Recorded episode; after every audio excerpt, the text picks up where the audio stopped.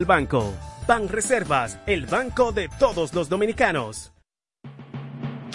Con la mirada en el futuro y con los pies en el presente, junto a ustedes nos mantenemos innovando. Super 7, información directa al servicio del país. El ritmo del país lo marca nuestro equipo de comunicadores por la Super 7. Buenos días. Buenos días República Dominicana, buenos días al mundo. Es el martes 15 de febrero. Iba a decir que llegó a la mitad, pero no. Si de febrero pasamos a la mitad. martes 15 de febrero, cásese y embarquese, no crean tonterías. Nosotros estamos acá para continuar. Comentarios las noticias de actualidad locales e internacionales, muchas informaciones, tensión entre los grandes, lo que evidentemente nos afecta a nosotros. Hmm. Rosario. Buenos días desde la 107.7 en el dial de la República Dominicana. Ahí nos encuentran cuando están buscando en las emisoras de la República Dominicana y www.super7fm.com para todo el mundo y más allá. Somos la Super 7 FM, la emisora de ustedes y también pueden situarnos, ubicarnos desde el internet en la dirección www.super7fm.com y puede eh, a mano derecha ubicar los contenidos que han pasado, o sea, que están en diferido, están en el formato post. Así es que esta es la Super 7, señorarias. Aquí estamos, aquí estamos reafirmando nuestros saludos en el día de hoy para la audiencia que nos acompaña desde el inicio del programa y dando la bienvenida a los que se suman a partir de este momento para acompañarnos, haciendo más grande el auditorio hasta las 10 de la mañana. Gracias a toda esa audiencia por darnos seguimiento, gracias por acompañarnos y ahí vamos. Don Julián. Buen día, buenos días, buenos días a todos. Eh, Rosario, Cristian, Chico Arias, Vamos arriba, vamos arriba. Vamos arriba, dice Julián. Eh, bueno, miren, estoy buscando, hace, un, hace unos meses, el doctor Richard Marín nos hablaba de la de los daños, secuelas cardiovasculares de COVID. Y invitaba a que las personas afectadas de COVID hicieran exámenes, que acudieran al cardiólogo. Eh, y bueno, eso mucha gente no, nos llamó, nos preguntó, consultó, llamó al doctor. Eh, mucho después de eso nos hicimos exámenes, ¿verdad? El doctor Marín es un reputado médico y además eh, estaba, estaba viéndolo en el consultorio y después de esto vimos también, leímos sobre médicos que planteaban una situación parecida. estamos viendo hoy una información de la agencia EFE, fechada en Nueva York, que dice que dos de cada cinco estadounidenses, un 41%, han experimentado problemas cardíacos desde el inicio de la pandemia. E-, esa es otra pandemia. En parte debido a los efectos de la COVID, pero también como consecuencia de un mayor sedentarismo, según un estudio de Cleveland, Clinic, que es especializado en, en esta materia, agrego. Y 77% de encuestados admitieron que ahora tienen más posibilidades que antes de la pandemia de estar sentados durante el día.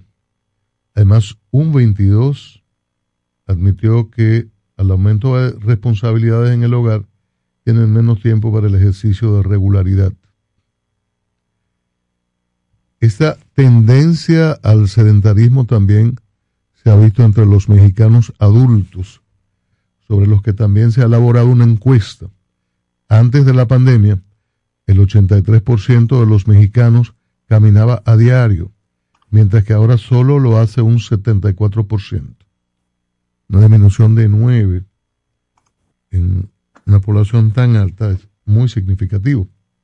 Asimismo, antes de marzo del 2020, eh, un 72% de los mexicanos hacía ejercicio a diario y o hacía ejercicio.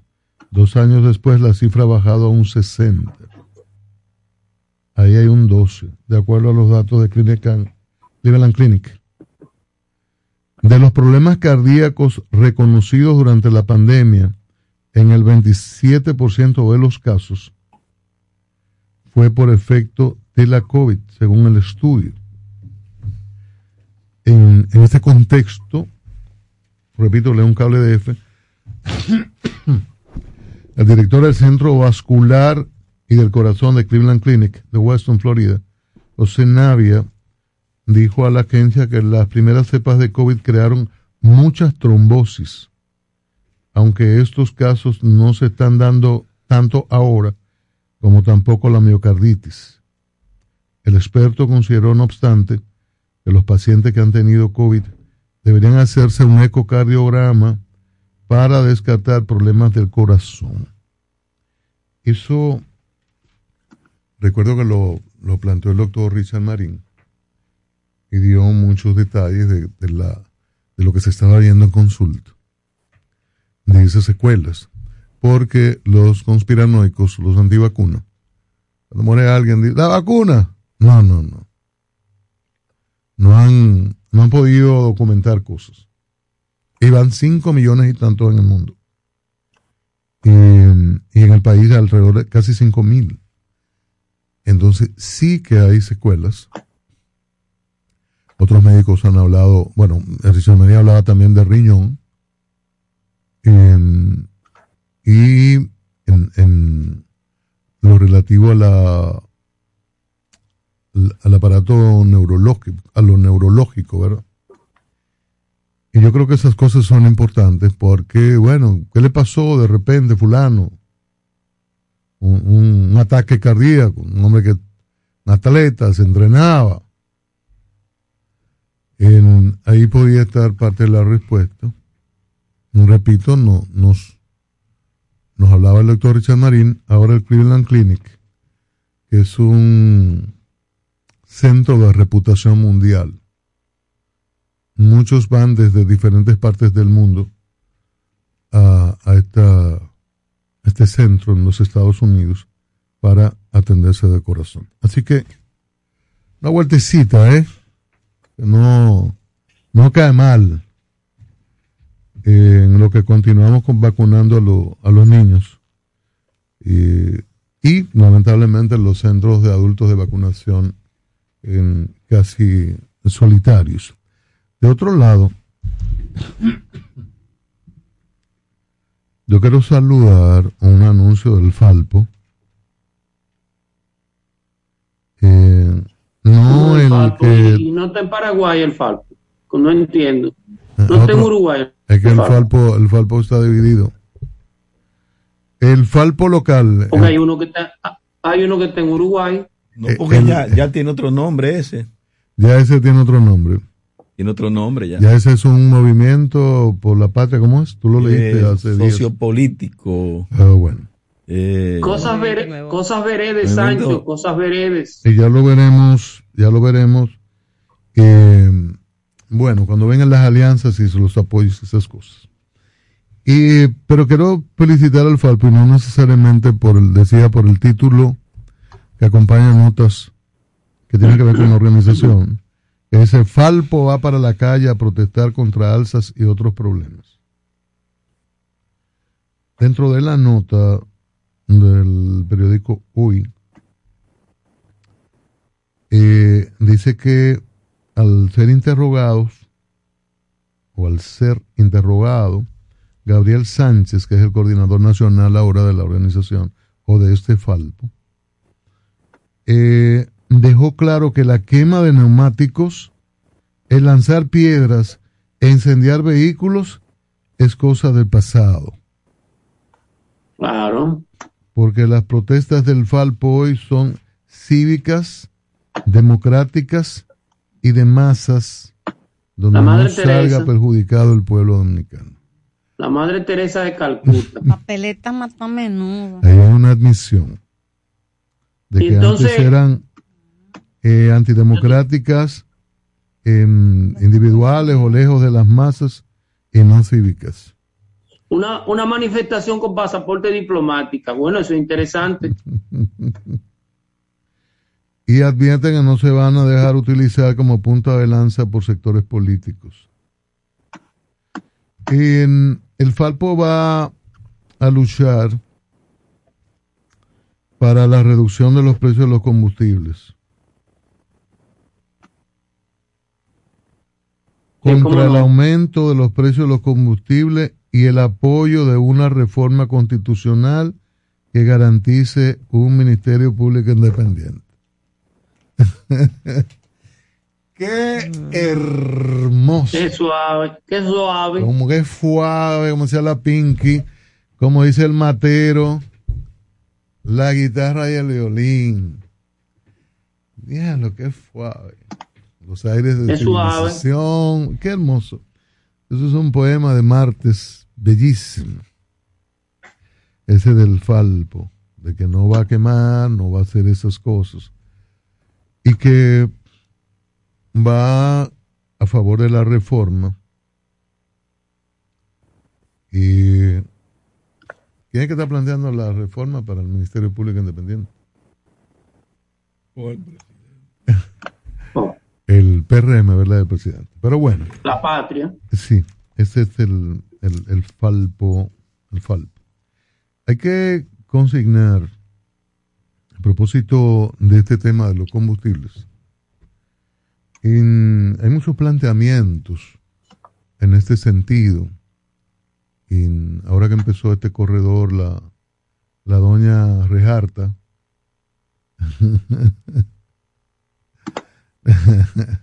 Ella quiere que le digan así. Ella quiere, Ella quiere que La doña Rejarta. No, pero Carmen, no, no, no, no, yo. Yo, yo, yo, yo, reclaman su derecho a llamarse la rejarta. Eh, sí, que vaya a UNAPI y... Yo quiero, quiero disipar las cosas. En pues. UNAPI es que se registran los nombres. Sí, y se registran con cine de todo.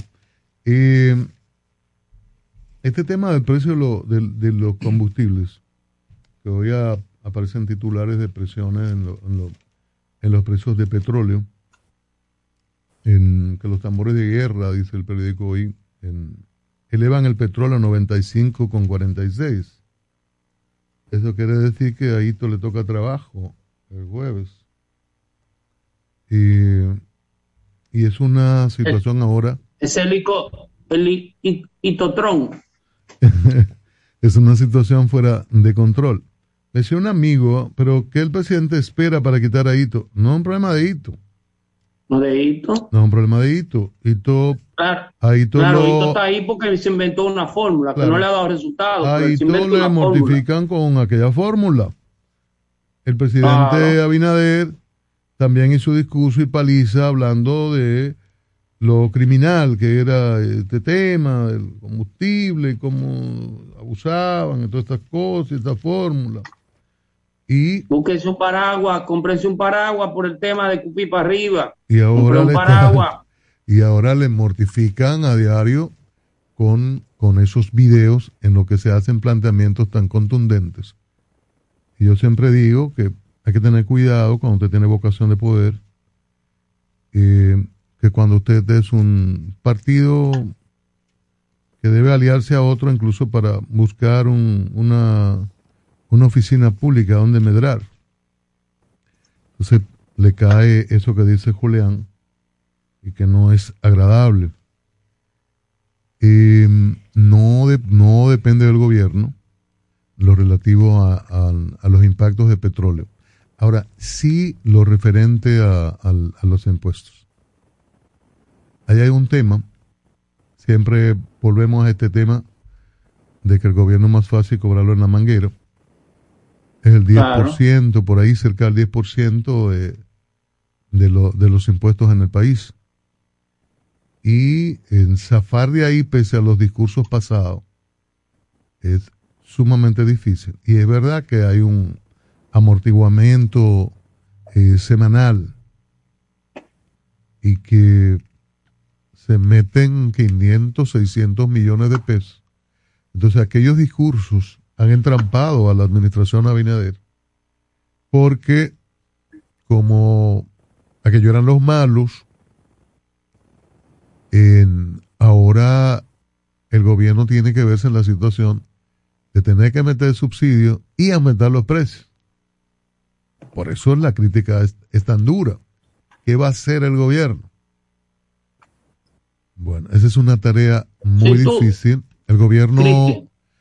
El gobierno presionado por la situación, más por las protestas por- de los aumentos que por otro, por otro caso, ha hablado de reforma de la ley de hidrocarburos, hacer el anuncio, dijo el presidente el 27 de febrero. Yo no sé qué números, qué, números se están lanzando ahí. Me decía un, un vendedor de combustible, un dueño de una estación, que están en una situación difícil. Y yo le decía, bueno, pero yo creía que la intermediación estaba favorecida y que en diciembre en- le habían aumentado los precios de intermediación.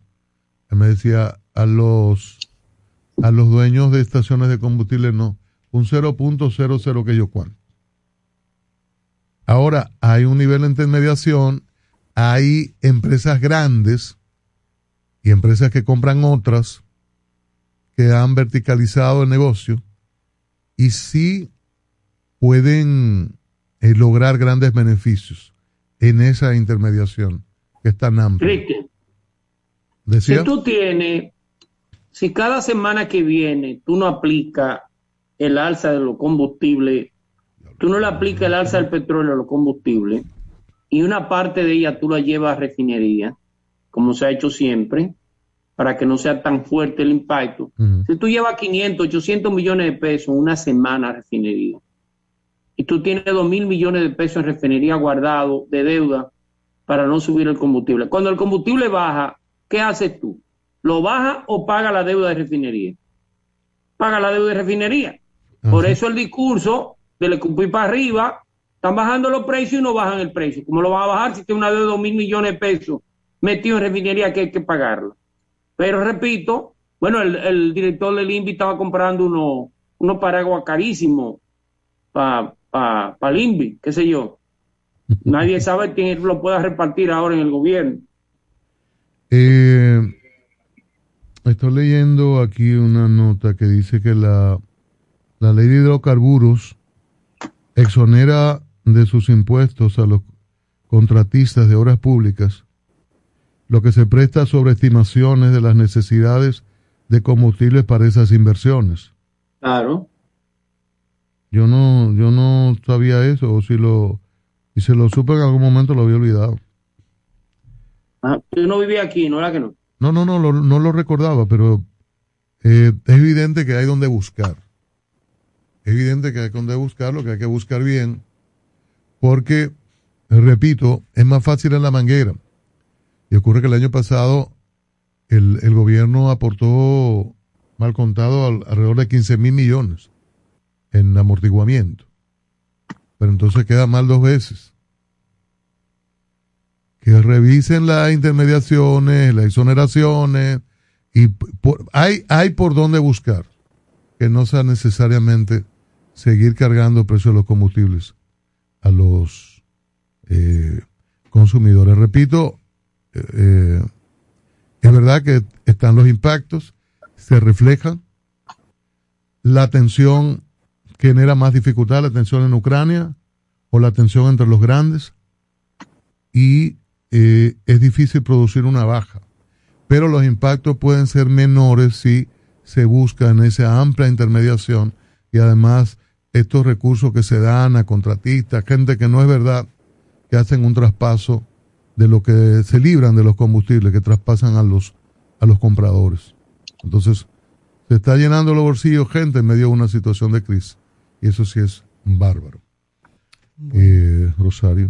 Hay un contexto difícil. Estamos moradita. Ay, Nunca sí, sí, Nunca usted visto- sabe. Nunca la había visto así tan moradita. Tan morada, usted sabe cómo es, sí. Y aquello es un colores. azul, aquel- eso es un azul, ¿verdad? Tirando Sí. para morado. Azul. Royal. Royal. Oh. Ah, mira. Yo soy sastre. Reinas. Soy, soy sastre y no sabía del azul royal.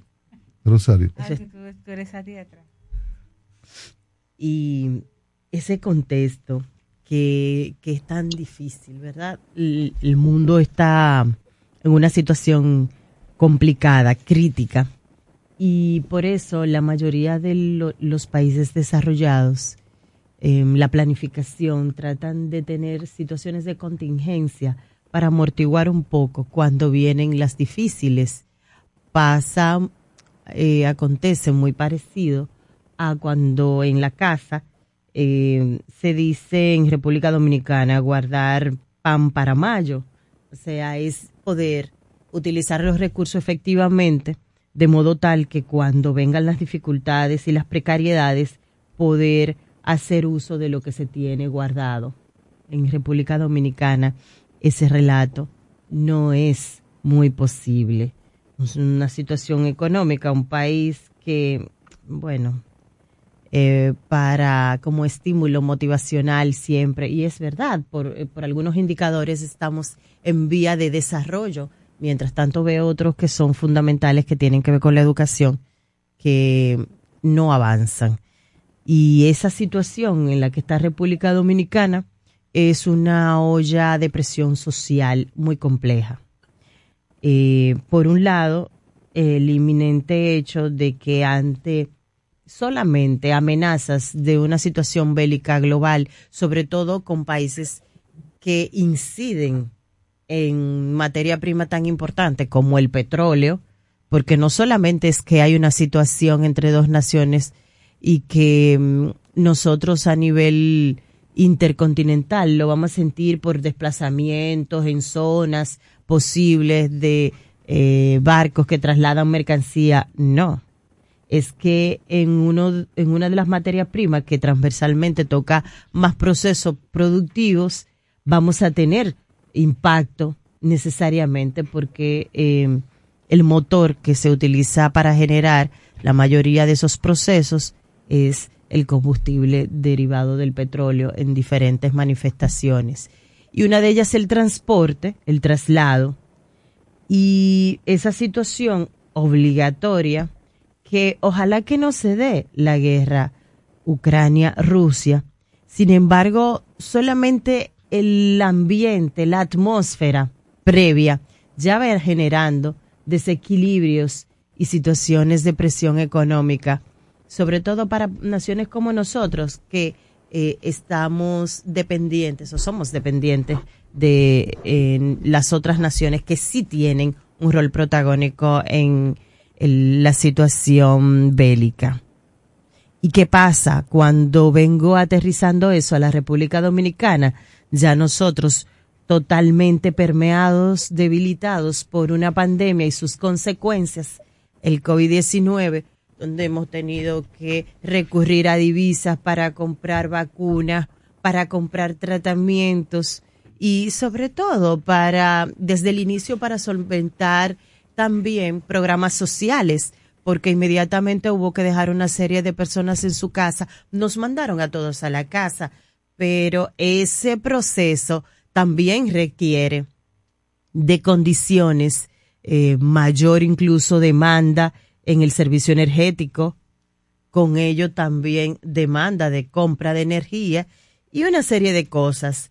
Pues eh, haciendo este contexto, las amenazas o las voces de alerta del gobierno como con su táctica, eh, ¿cómo es que dicen los muchachos ahora? De que la buena probada, algo así, es que es un, de una expresión norteamericana que lo- lo- los adolescentes ahora te dicen, eh, siempre, vamos a utilizar ahora la buena probada. Para el gobierno la buena probada es amagar y no dar.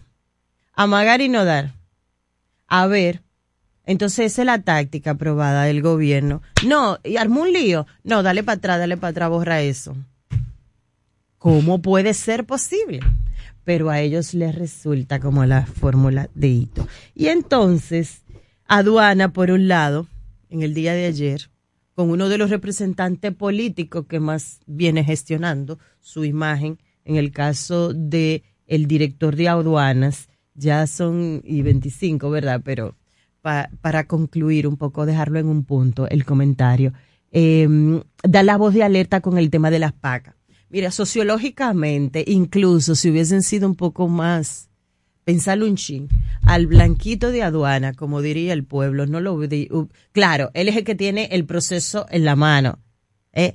pero a él, que lo identifican también con sectores em, que son élites dentro del gobierno y que también tiene eh, una vinculación con eh, poderes económicos y tal, desde, y ya eh, inmediatamente se traslada al tema del color de la piel. Evidentemente, y si, si él sabe, si él supiera cómo se maneja y cómo se resuelve un dominicano con el tema de las pacas y la línea de producción políticamente en este momento no hubiese dicho eso. Lo que no pudo el PLD en, sin una pandemia, que tuvo que echarlo para atrás porque no es el, él no es el primero, porque los empresarios eh, han hecho su lobby, su gestión, evidentemente cada quien de acuerdo a sus intereses. Pero ayer dijo lo que dijo, sí, y después se retractó. yo tengo un amigo, Rosario, que su corbata es azul en la compra de paca, tú no lo sabías.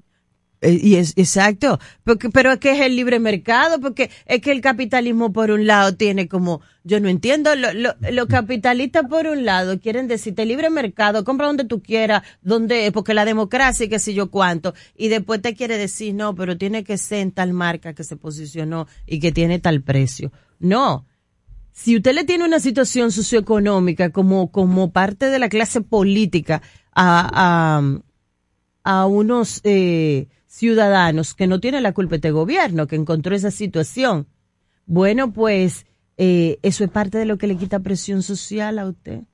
Entonces no entendí el juego político de la magar y nodar. Igual eh, ya tengo que cerrar para que se vayan a comerciales y la DGI busca fiscalizar los servicios digitales en la RD. Entonces, ante el lío que quiere armar, que, que se va armado, que ya está armado, entre Rusia, Ucrania, eh, la pandemia que ya nos ha vapuleado y hasta las situaciones cardíacas que nos ha dejado, yo no sé como gobierno cómo venimos con el amagar de, de busca fiscalizar los servicios digitales, tuvo que echar para atrás la norma también de los médicos. Bueno, Rosario, tú te deberías beber un té e irte a acostar para tu casa. El verdadero sentido de la información lo escuchas en la Super 7 en la mañana. Te van a enviar unos chelitos y no tienes cuenta. Con tu efectivo Banreservas es así de simple. Solo utilizando un código. Dile a tu gente que te envíe tu efectivo desde donde esté a través de tu app Banreservas o desde tu banco. No requiere que tengas cuenta. Retíralo como una remesa en cualquier cajero automático Banreservas o subagente cerca sin necesidad de tarjeta. Tu efectivo Banreservas. La forma más cómoda de enviar y retirar tu dinero. Banreservas, el banco de todos los dominicanos. A 5, 5, a 5 pesos. Nueva Max Mini a 5 pesos. Para el hambre antes del tapón. Nueva Max Mini a 5 pesos.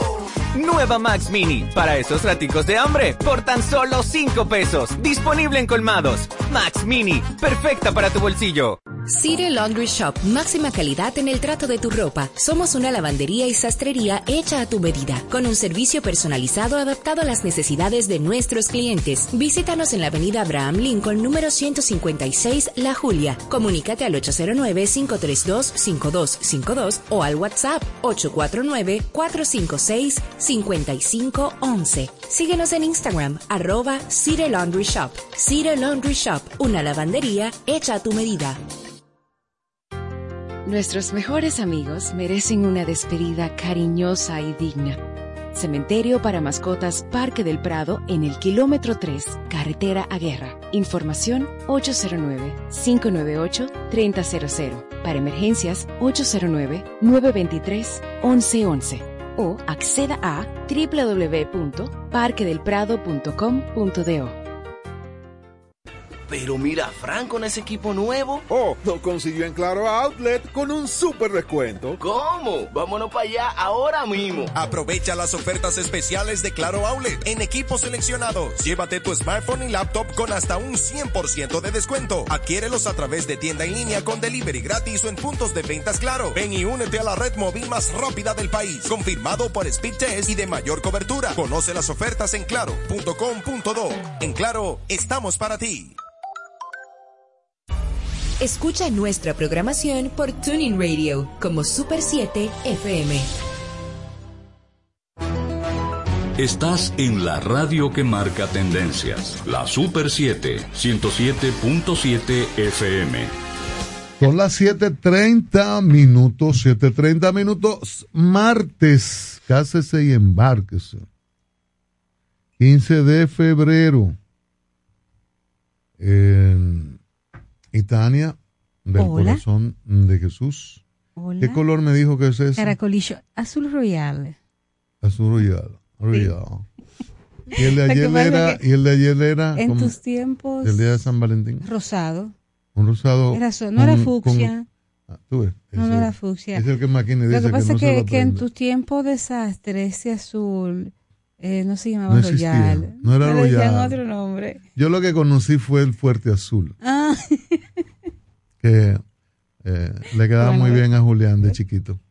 bueno. Adelante. Gracias. Miren, yo quiero referirme a un tema que hoy es portada en algunos medios, y es que el presidente designó a Kiko Tabar para que regulara las bancas de apuesta.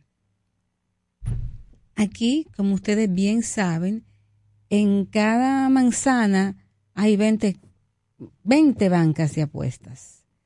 Aquí hay más bancas de apuestas que cualquier otra cosa. Es Van a increíble. haber 30 Hay- ahora. ¿Perdone?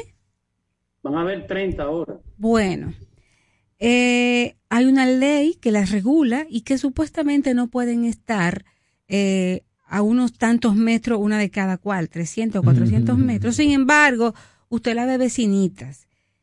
Y últimamente hay bancas nuevas con nombres nuevos. Si usted va por los lados del nordeste, camino a, por ejemplo, a Samaná, usted verá que cada un minuto hay una banca de tal nombre, que yo me lo sé porque me lo aprendí, pero no lo voy a decir aquí, de tanta que hay. Igual si usted va por Río San Juan, es un solo nombre toda la carretera, desde Cabrera hacia Río San Juan. Una cosa increíble.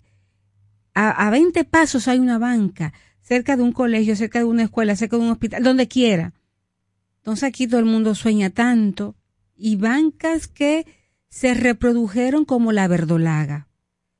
El miércoles pasado, el presidente Luis Abinader eh, aclaró, declaró que iba a regular las bancas y lo declaró de interés nacional, regularización de las bancas. Y que para ese, para ese, para esa tarea, el Ministerio de Hacienda es el responsable de elaborar o proponer los instrumentos que van a normar ese plan de regularización. Hoy vemos en, en la portada del listín diario que ponen en manos de Kiko Tabar regular esas bancas. Y sí, vamos a mayo del año pasado, si usted busca los medios digitales en archivo, se verá, dará cuenta, y aquí él lo dijo cuando lo entrevistamos, porque vino este programa, que no quería estar mucho tiempo ahí, que bueno, él aceptó eso de manera interina, por no decirle que no al presidente. Pero, oh, en mayo el Poder Ejecutivo emitió el decreto nombrando ya como titular a Teófilo Kiko Tabar en las bancas, en, en la Lotería Nacional. Un hombre que en principio dijo que no quería estar, pero bueno. Qué bueno que se quedó porque a través de los años, a lo público, hacia lo público, que no sea de lo privado, pero hacia lo público, eh, Teófilo Kiko Tabar se ha manejado como un hombre con credibilidad y que se le respeta por el trabajo realizado en sus posiciones públicas anteriores. Ahora le toca eh, trabajar con mm, empresarios, un poco complicados. Eh, sería bueno, ¿verdad? Este, ese plan de normalización para saber cuántas bancas son, cuántos millones de bancas son, quiénes son los dueños. Y innegablemente es un sector importante para la economía del país. El año pasado, eh, la Dirección Nacional de Impuestos Internos emitió un informe dando cuenta de que en los meses de enero a mayo, los ingresos por seis tipos de impuestos al sector de juego sumaron a este país, señores, la friolera de mil noventa y seis tres millones de pesos. Hubo un crecimiento en los juegos de un 300, de 315%. Eh, tres, perdón, 3.15 millones de pesos. De esos seis tipos de impuestos, eh, los ingresos por el impuesto específico a las bancas, oiga, las bancas, tanto de lotería como deportivas, fueron, señores, lo de mayor crecimiento, oigan bien, lo de mayor crecimiento. ¿Y cuánto aumentaron? 284.4 millones, de 284.4 millones a 543.4 millones, representando un aumento neto de 259 millones, equivalente a un aumento de un 91%. Obvio, en un negocio donde se muevan tantos millones de pesos, es de interés para el gobierno. Solamente en meses de enero a mayo hubo ingresos de 1.003 millones. Es decir, este plan de regularización, indudablemente, el gobierno busca, y qué bueno, ¿verdad?, establecer pautas claras en el negociazo de las bancas, pero al mismo tiempo, al mismo tiempo, eh, tendrá que negociar con esta otra parte de los dueños de la economía dominicana que recordamos, hay muchos banqueros mm, que son diputados y diputadas. Así que habría que ver cómo será ese, ese manejo y ese juego, porque yo tengo poder político, porque estoy en el Congreso Nacional y tampoco voy a permitir como bloque que atentes contra los bienes o las ganancias de las bancas. Yo le deseo suerte al gobierno en manos de Kiko Tabar, representado por Kiko Tabar. Y en esas normas, y ya para finalizar este comentario, es importante que tomen en cuenta a las mujeres que trabajan en las bancas. La semana pasada, unas empleadas de unas bancas estaban protestando Santo Domingo Este por el bajo salario que perciben. Entonces, mayormente son madres solteras. Sería interesante un estudio de las mujeres que trabajan en bancas Estoy diciendo datos eh, sueltos, ¿verdad? De que son mayoría mujeres, madres solteras, eh, no estudian y que precisan, necesitan obviamente ese trabajo. Otro dato importante es que están expuestas a la violencia. ¿Por qué? Porque hay muchos robos en el área, generalmente que están muchísimas bancas. De hecho, hay algunas que le han puesto unas barras para protegerlas de los, de los ladrones, de la gente que va a, a robarles. Y muchas de ellas eh, trabajan eh, con un hombre, con una persona al lado, por el riesgo que están. Entonces yo espero, aspiro, quiero y pido, de nuevo, reitero mi petición, de que la situación de las mujeres que trabajan en las bancas, mujeres mayormente jóvenes, sea también vista en esta normativa. Y si no, bueno, que el, el Ministerio de Trabajo tome cartas en el asunto, vea por esas mujeres que trabajan en, las bancas. Y suerte, suerte para el gobierno con su negociación con los banqueros diputados, porque sospecho que siempre querrán el ganar, ganar, para ellos solitos. Don Julián. Mira, el, hay un comunicado de Alianza País como siempre, ese Alianza País, con excepción del error del fideicomiso que ellos mismos reconocieron que, fueron sorprendidos, en el caso de José Horacio Rodríguez y del otro diputado, con relación al corredor de la Churchi, que yo creo que es importante eh, leerlo. Primero, yo insisto que la idea de que el transporte sea más colectivo y menos individual es correcta. Pero si tú miras la, las noticias en la mañana de hoy, la queja de los que se mueven en la chucha es que llegan a, a la parada y no hay un autobús. Eso se resuelve, es un tema de costumbre. Porque antes llegaban a la parada y se iban de una vez. Ahora hay que esperar el autobús. Pero eso es lo de menos. Lo, importa, lo, lo cierto es que el, al gobierno permitir el corredor, el fideicomiso, el valor del transporte ha subido de 15 pesos a 35. Algo que hay que entender también, que si algo necesita el, sector transporte, es que realmente pueda ser redituable. Por lo tanto, que por lo menos cubran los costos del transporte. Si no hay, si no volvemos al mismo tema anterior. Pero lo que a mí, no sé, como que en los detalles está la cosa. Si tú te fijas a ver el color de los autobuses, no sé por qué no siguieron la, lo de ONSA, que eran autobuses verdes, que no, no tenían que ver, porque ahora la gente asimila el color de los autobuses con el partido de gobierno. Y a mí me parece que ese es un error. Es un cuidado que hay que tener siempre. Si usted tiene, usted ha hecho algo bien, si está trabajando bien, ¿por qué tiene que poner los azules? ¿Por qué tiene que identificarlo con un código de color, que es un código militante? Pudieran haber sido morado o amarillo y también hubiera sido un disparate. Eh, pasa igual que muchas señales en el Distrito Nacional, todo es azul, incluyendo su logo. Si era verde antes, si el verde no tiene una cercanía, ¿por qué lo cambiar? ¿Por qué cambiar? Tú dirás, eso no es nada. Bueno, posiblemente no sea nada, pero da una sensación de que no es la mejor. Es una pena. Alguien me va a decir, es que es un fideicomiso, es privado. Eso fueron ellos, ellos escogieron el color, pero es mucha casualidad, es mucha casualidad. Y como que lo ensucia eh, lo positivo del proyecto. Eso quiero decir.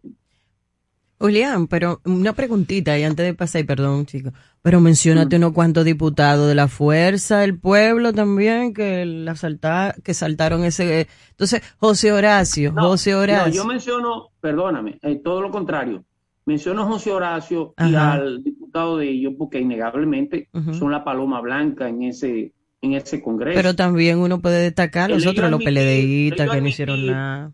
Que fueron sorprendidos uh -huh. y admitirlo es un gesto de humildad y es un gesto Claro. Correcto. Pero también eh, hay que destacarle a los otros que están ahí que no hacen nada. Que los otros no fueron sorprendidos. Que no hacen nada, no son sorprendidos nunca. Ah, bueno. Eso ya, esa yo no, tiene, no tienen capacidad de sorpresa porque las negociaciones ya se la han matado.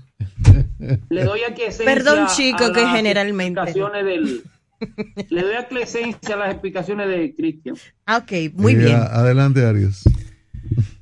Eh, el presidente Luis Abinader y su gobierno, yo creo como que deben dar un frenazo.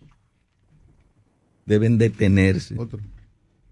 No, detenerse y entonces reflexionar, analizar lo que está ocurriendo y eh, determinar cómo es que van a seguir conduciendo el Estado. ¿Usted recomienda Por, otro seminario? Tiene, tiene que haber un, una cuestión, una reunión para, para eh, que el presidente con sus funcionarios articulen la estrategia que van a seguir de manera tal que a cada momento no se dé un recule. A cada momento recular. Con, con cualquier medida que se tome, vamos atrás. Volvamos atrás. No se debe, Julián, no esa palabra recule. Es que, eh, pero es, ese es el término. Ese es el término.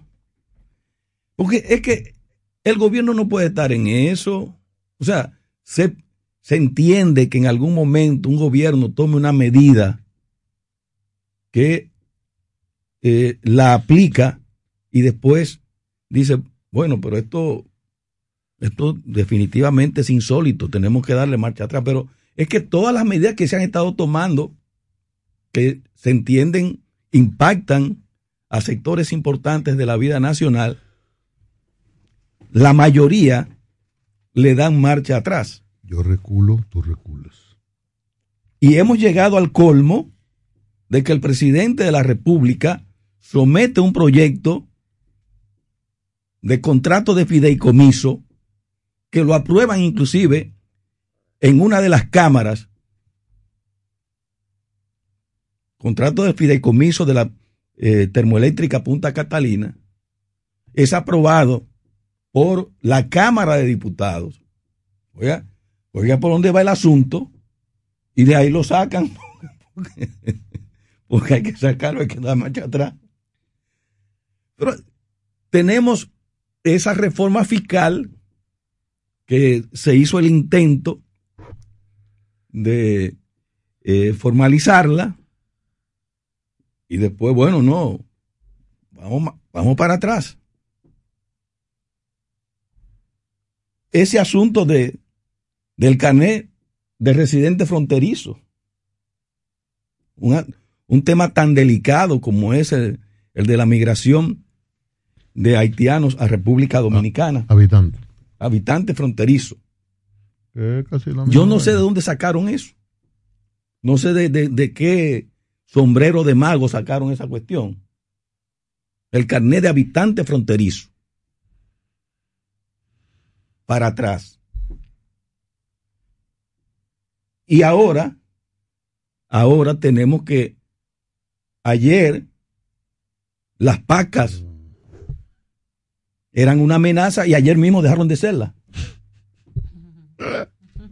Pero por Dios. Tira la palanca y endereza. Entonces, yo creo que, que se debe reunir el gobierno completo con sus principales ciudadanos, con sus principales funcionarios y definir una estrategia de forma tal que no se esté en aplicación de medidas que luego se echan para atrás. Porque lo que se percibe es que lo que está predominando en el gobierno es la improvisación total pero no una improvisación, eh, eh, digamos, eh, si se quiere, normal, sino una, como, a lo loco, como a lo loco. Entonces, me parece que eh, Luis Abinader a veces él tiene eh, eh, la, el cuidado de no afectar a determinados intereses, pero cada vez que usted toma una medida como presidente desde el Estado, usted va a afectar intereses con la medida que sea. Y otros, y otros sectores van a sentir que son beneficiados. Entonces, me parece que se debe hacer un replanteamiento en ese sentido, porque el gobierno no puede estar funcionando así. El gobierno no puede estar dando permanentemente, de manera sostenida, palos a ciegas y buscar la manera después de dar esos palos de enmendar. Porque tampoco se enmienda, todo se queda vuelto un etcétera en el limbo. Así es que es un planteamiento que yo hago porque a mí me está preocupando lo que está, lo que está ocurriendo como ciudadano, como dominicano, porque parecería como si se le hubiese ido de, de las manos el control del Estado a quienes se están dirigiendo. Bueno. Rosario cantaba a Juan Luis. La guagua. La guagua de Juan Luis. En- para, para continuar con esa eh, esta línea crítica de, de- cosas, ¿no? Cosas que se, que se han resaltado sobre anuncios. El, el espía de Diario Libre hace referencia a las, el anuncio de las 11.000 viviendas que se construirían en el primer año. Dice que van 95. Dice el espía, yo no, yo no he hecho la, ¿verdad? La, la auditoría, pero creo en, en, la, en el periódico, El plan Vivienda Feliz ha traído dolores de cabeza en los despachos oficiales. Ahora se critica que solo se han completado 95 viviendas, cuando se anunció la construcción de 11.000 en el primer año. El problema no son las 95, sino las 11.000. La leyenda cuenta que un error de traducción del latín cambió las 11 mártires vírgenes que acompañaban a Santa Úrsula a 11.000. Aquí, el error no es de traducción, sino de entusiasmo. 11.000 viviendas en un año era algo imposible de lograr, pero la necesidad de dar buenas noticias pudo con todo. Diario Libre de seguro se cuidó en, en, indagar la cantidad de, de construcciones eh, realizadas en, bajo ese plan, que es un plan eh, hermoso, bueno, ¿verdad? Pero hay que tener cuidado con el entusiasmo, como, como, como dice el, el, el texto, el corto. Porque 95 de 11 mil es una, es una distancia enorme. Pues dos mil, tres mil, bueno, te dice, bueno, la pandemia, qué sé yo, pero esa es una situación en, que hay que colocar en la lista del recule de áreas.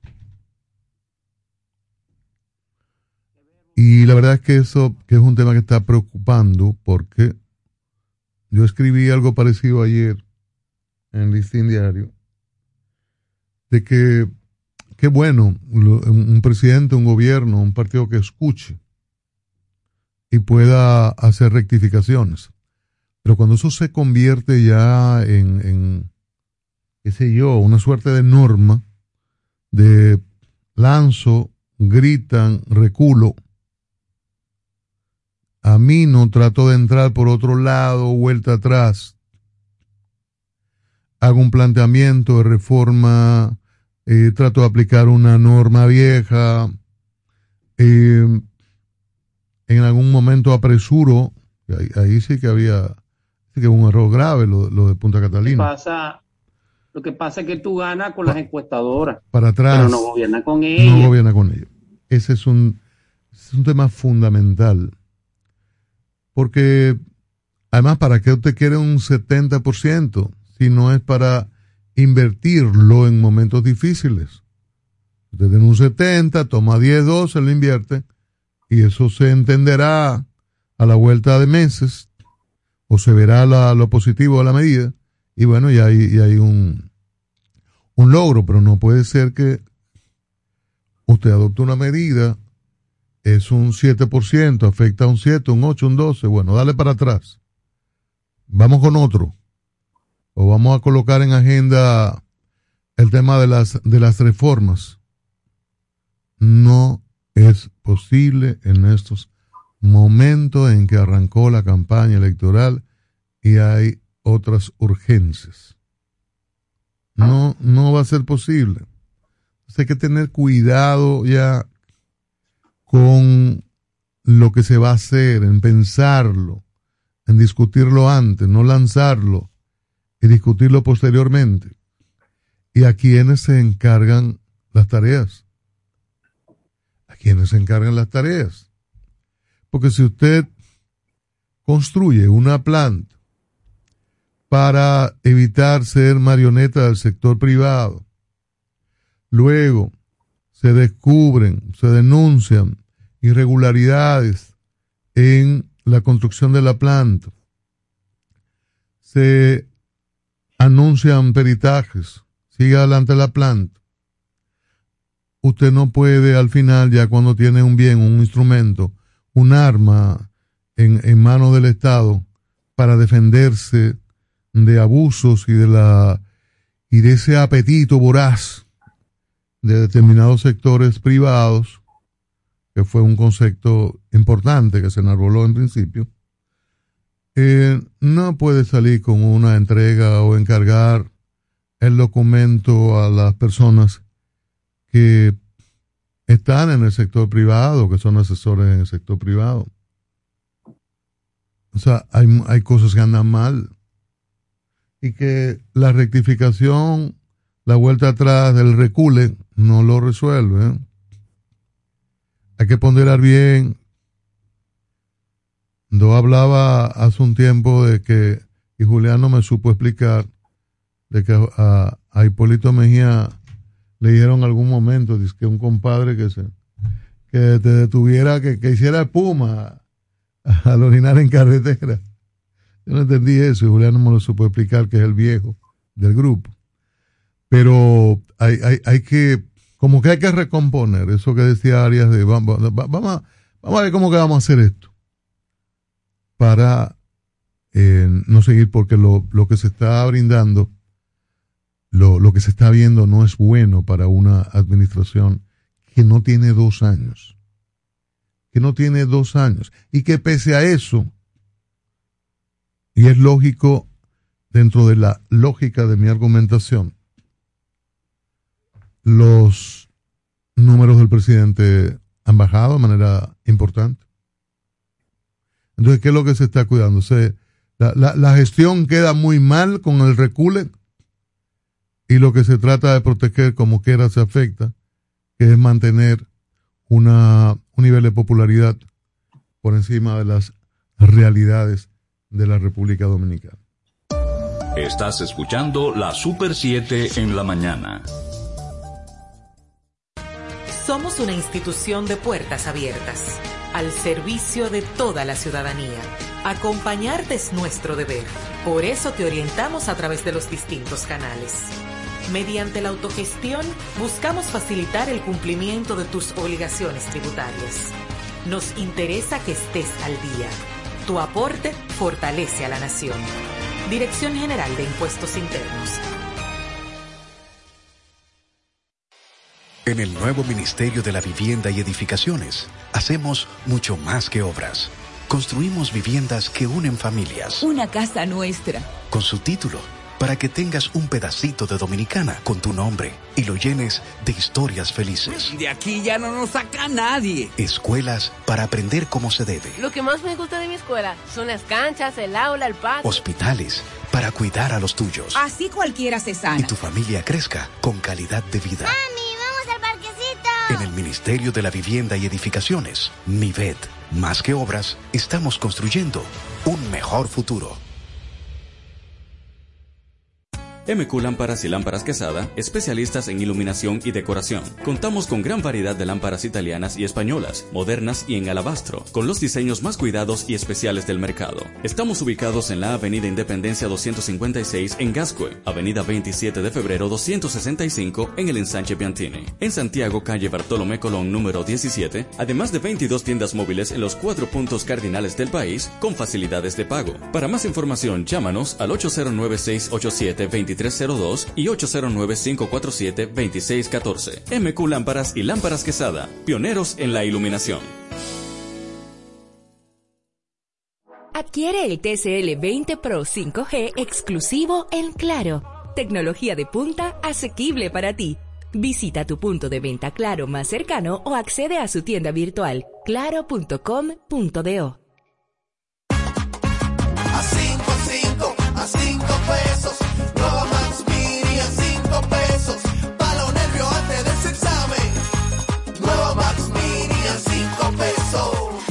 Max Mini, para esos raticos de hambre, por tan solo 5 pesos. Disponible en colmados. Max Mini, perfecta para tu bolsillo.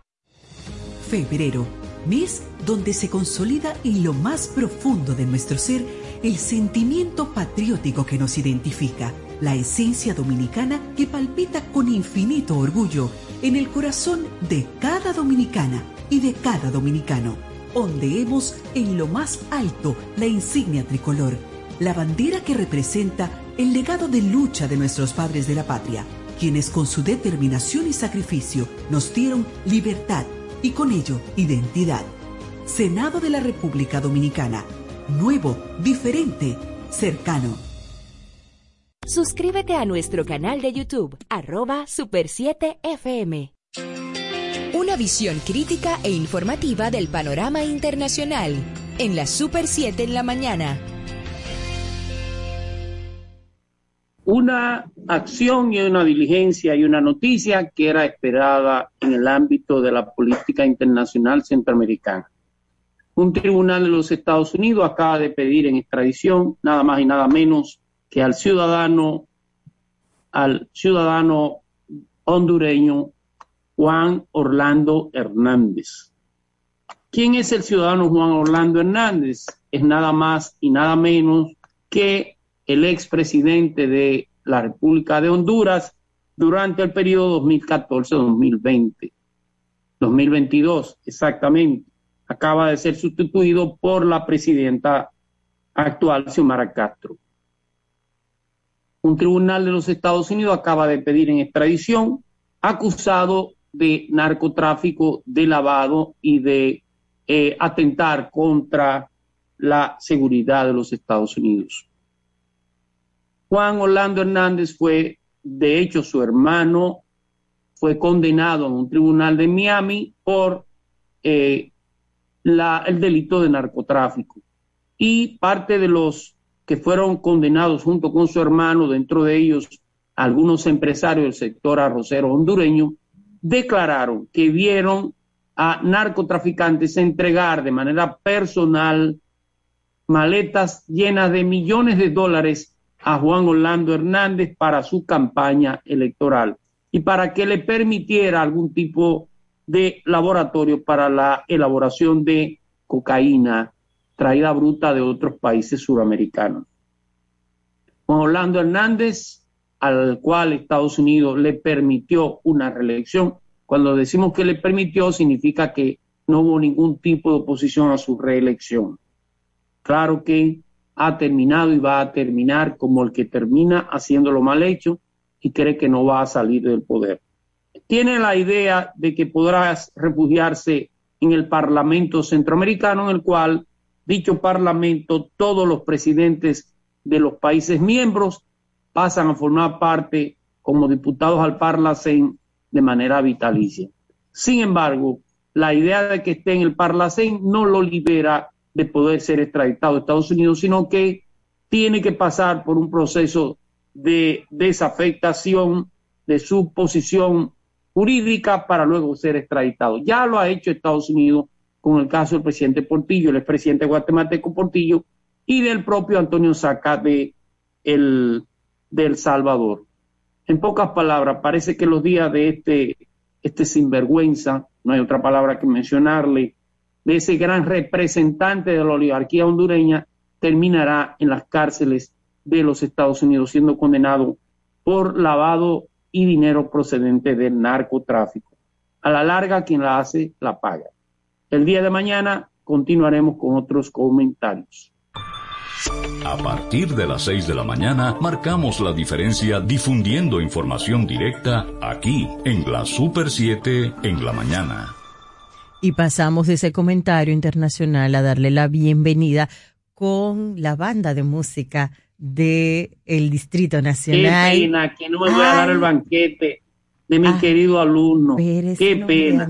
No, yo le escuché esta mañana cocinando a usted, al coordinador, aquí, aquí, aquí, aquí, coño. Déjeme amortiguar el golpe. Estaba cocinando, compadre.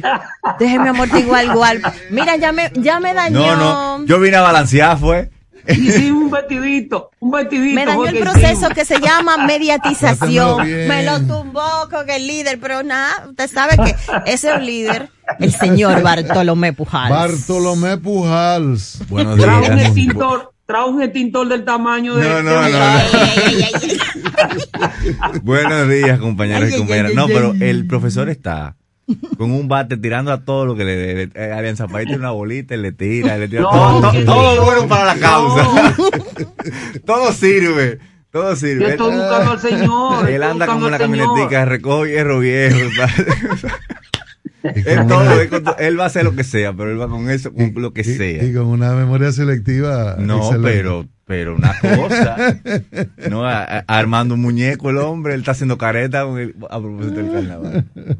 Buenos días, compañeros y compañeras, y buenos días a toda la audiencia querida de la Super 7 en la mañana, quien hace esto posible, quien nos privilegia y quien también nos informa, porque nos comunica de todo lo que pasa, acontece en la República Dominicana y en el mundo.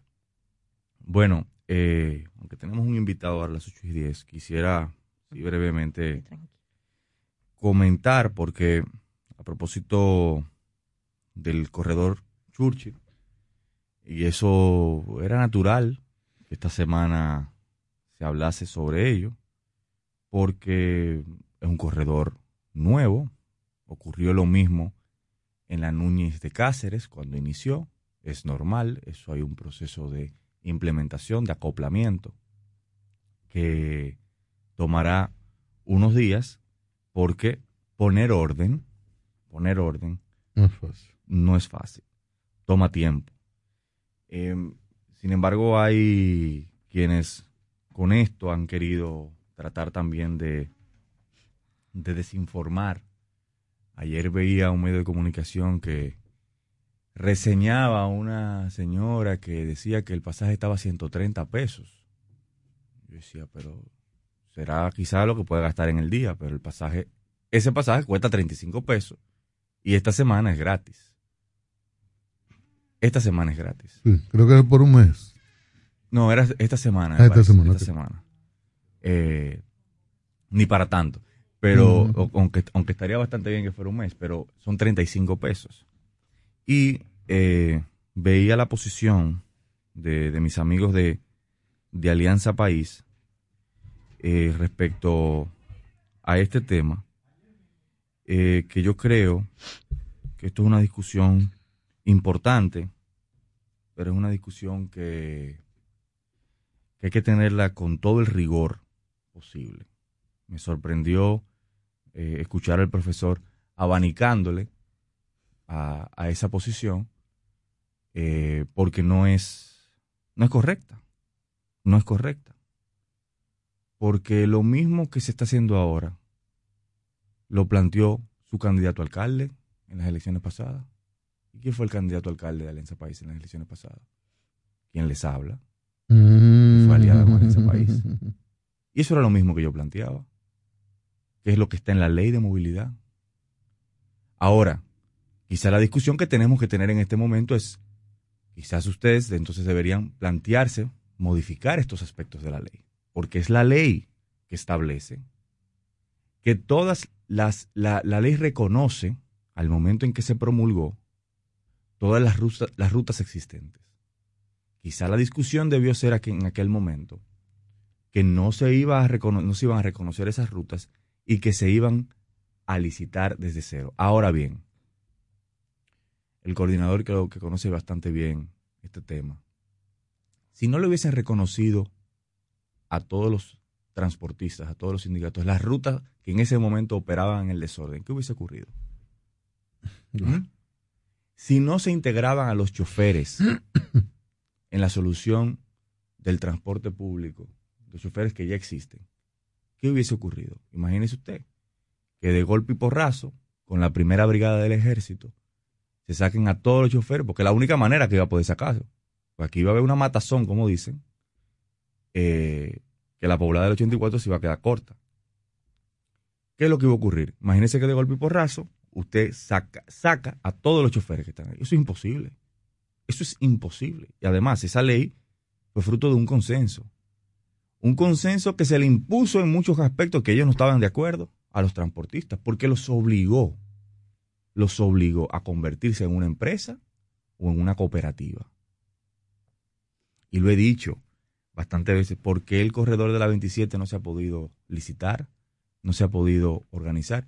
Bueno, Hubieres, por ejemplo, que está en el corredor de la 27, le, rec- se le, le fue reconocida su, su ruta, pero a, a Hubieres hace rato que se le vencieron los plazos, conforme a la ley. Hubieres, hubiese. Ah, Hubieres hace rato, porque eran 18 meses que daba y 6 meses para convertirse en una empresa. No, pero Sí, claro. sí, sí. Pero, eh, y pero la ley, la ley autoriza al Intran a extenderle esto. Imagínese usted que a Hubieres le quiten esa ruta a la 27 para que lo, lo que va a pasar. Tatán, tatán. Ahora, por la 4. ahora tiene que hacerlo en orden ahora. Tiene que convertirse en una empresa o en una cooperativa. En el caso del corredor de la Churchill, en el caso del corredor de la Churchill, 284 choferes propietarios pasaron a ser accionistas. Se integraron en la solución. Y vuelvo y digo, eso es lo que parta con la ley. Y ahora vamos a plantear una discusión, porque esa ley que se aprobó en el 2017, que es una ley promovida por el diputado Tobías Crespo, quien fue en su momento, eh, an- antes del Intran, que estaba la OTTT, era que estaba antes, eh, en una de esas entidades, exacto, promovió esta ley luego de que llegó al Congreso.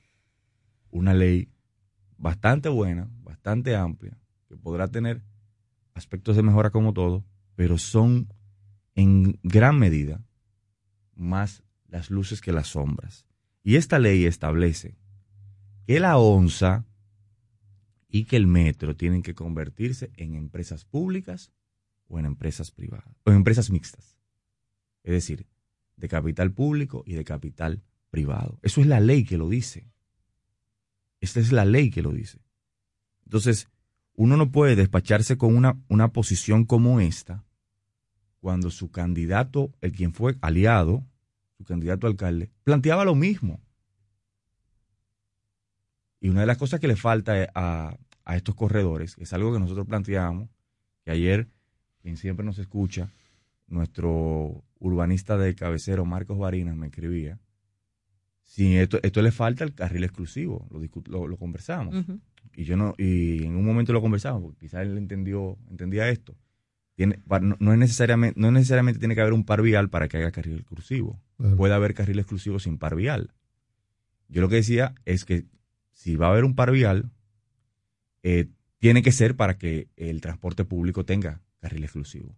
Y eso es una de las cuestiones que le va a faltar, porque si la Churchill, que son unos 5 kilómetros de- del centro de los héroes a la Kennedy, eh, va a tener que la, la gente está cogiendo tapón, no va a tener mucho sentido. Y por eso, y eso es una decisión que hay que tomar con valentía. El ayuntamiento del Distrito Nacional, fundamentalmente, quien es quien tiene las potestades de, de ordenamiento territorial de este territorio, en conjunto con el Intran. Ese corredor, por, en- lo menos en, lo que tiene que ver con la Churchill, debe contar con un carril exclusivo para que pueda estar completada la obra. Pero vuelvo y digo, vamos a, a- en, en, aras del rigor, a ser un poquito más cauteloso cuando planteamos posiciones, porque lo que se acaba de hacer en la Churchill, lo que se hizo en la Núñez de Cáceres y lo que se tendrá que hacer con otros corredores que ya tienen transportistas o, o otros corredores que no tienen, que no están licitados, es lo que manda la ley. Y ocurrirá, por ejemplo, con la Abraham Lincoln. La Abraham Lincoln se lanzó una licitación y se tuvo que dejar desierta en la administración anterior.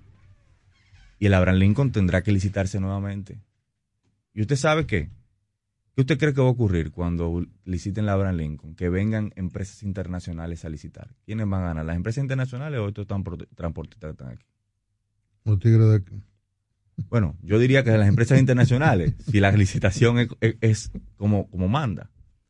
Pero usted va a cualquiera de estos países, por ejemplo, Argentina, en Argentina que existe un transporte, lo conozco porque viví allí dos años.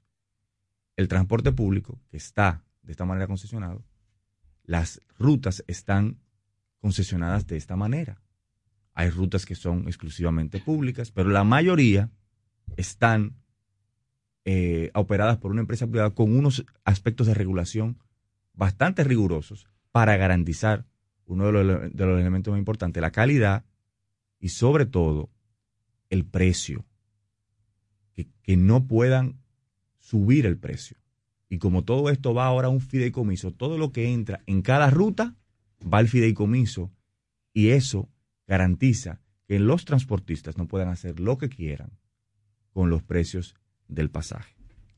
Bueno, tenemos ya en la línea internacional a Elvin Calcaño Ortiz, politólogo, analista internacional, un hombre con máster en teoría política, para hablarnos de la situación, la tensión que hay, que se origina en Ucrania, tensión entre Rusia, Estados Unidos, una parte de la Unión Europea, metiéndose el mundo en esto.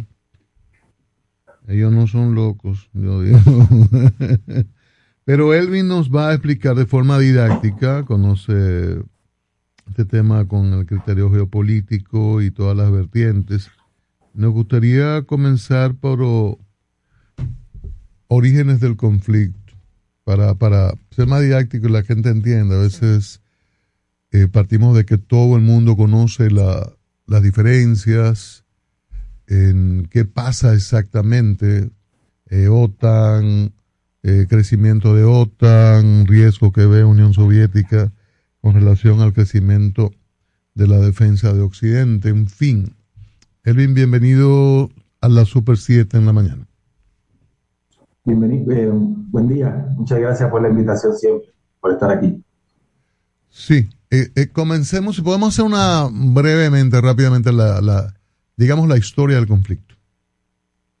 Ah, hay hay tres, tres miradas históricas, yo diría, en relación a, a esta, eh, este conflicto eh, que ya hay. Eso es una de las primeras cosas que tendríamos que tener en cuenta. El conflicto entre Rusia y Ucrania ya está. Lo que podría es escalar y tomar otras, eh, di- digamos, dimensiones que involucrarían a la OTAN, a Estados Unidos y a una posibilidad incluso de guerra mundial.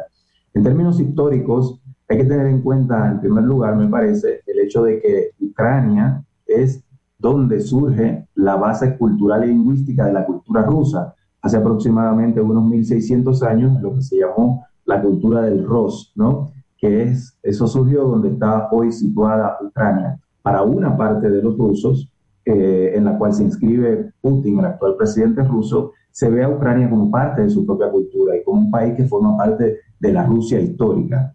Esa cultura del Rus, del Ros eh, fue la base cultural de lo que se conoce como la cultura eslava oriental, que hoy comprende los países de Rusia, Bielorrusia, Ucrania y una parte de Polonia. ¿sí? Entonces, eso por un lado, que esos son elementos que hay que tener en cuenta. Hay una historia muy larga, común, entre lo que hoy es Ucrania y, lo que hoy es Rusia. Por otro lado, está la cuestión de que Ucrania formó parte de la Unión de Repúblicas Socialistas Soviéticas, ¿no? que se formó en el 1922 y Ucrania estuvo ahí hasta el 1991.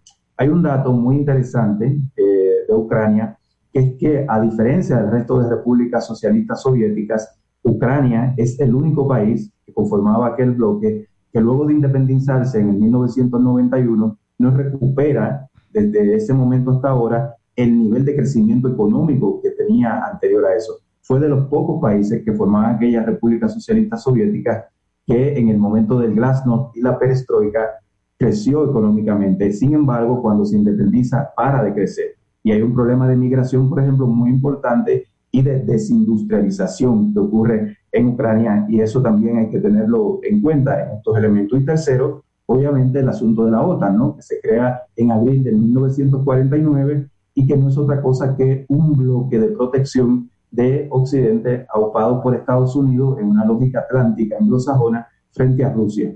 Esos elementos no de historia están ahí y son los que en términos históricos, eh, valga incidir en eso, eh, determinan, digamos, el posicionamiento de los diferentes actores que están gravitando alrededor del tema Ucrania-Rusia hoy día. Elvin, otras causas.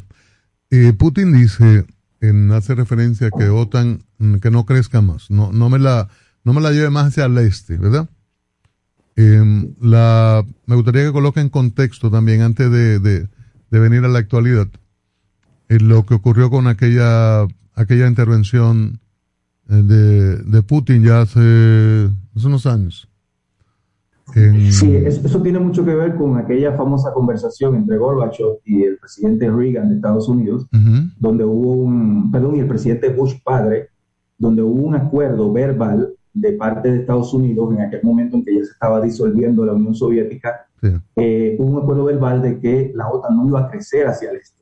Esto es, no iba a crecer alrededor de la frontera con Rusia, Exacto. que es lo que incluye a los países hoy como Ucrania, Polonia, Letonia, Estonia, Finlandia. Sin embargo, ha habido un crecimiento específicamente en esa línea a partir del 1997.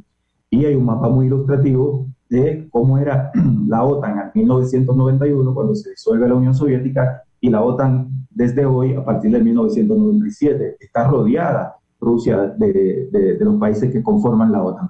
Hay una preocupación desde la perspectiva eh, de Putin. Hay, eh, es, es importante también tener en cuenta la biografía del personaje.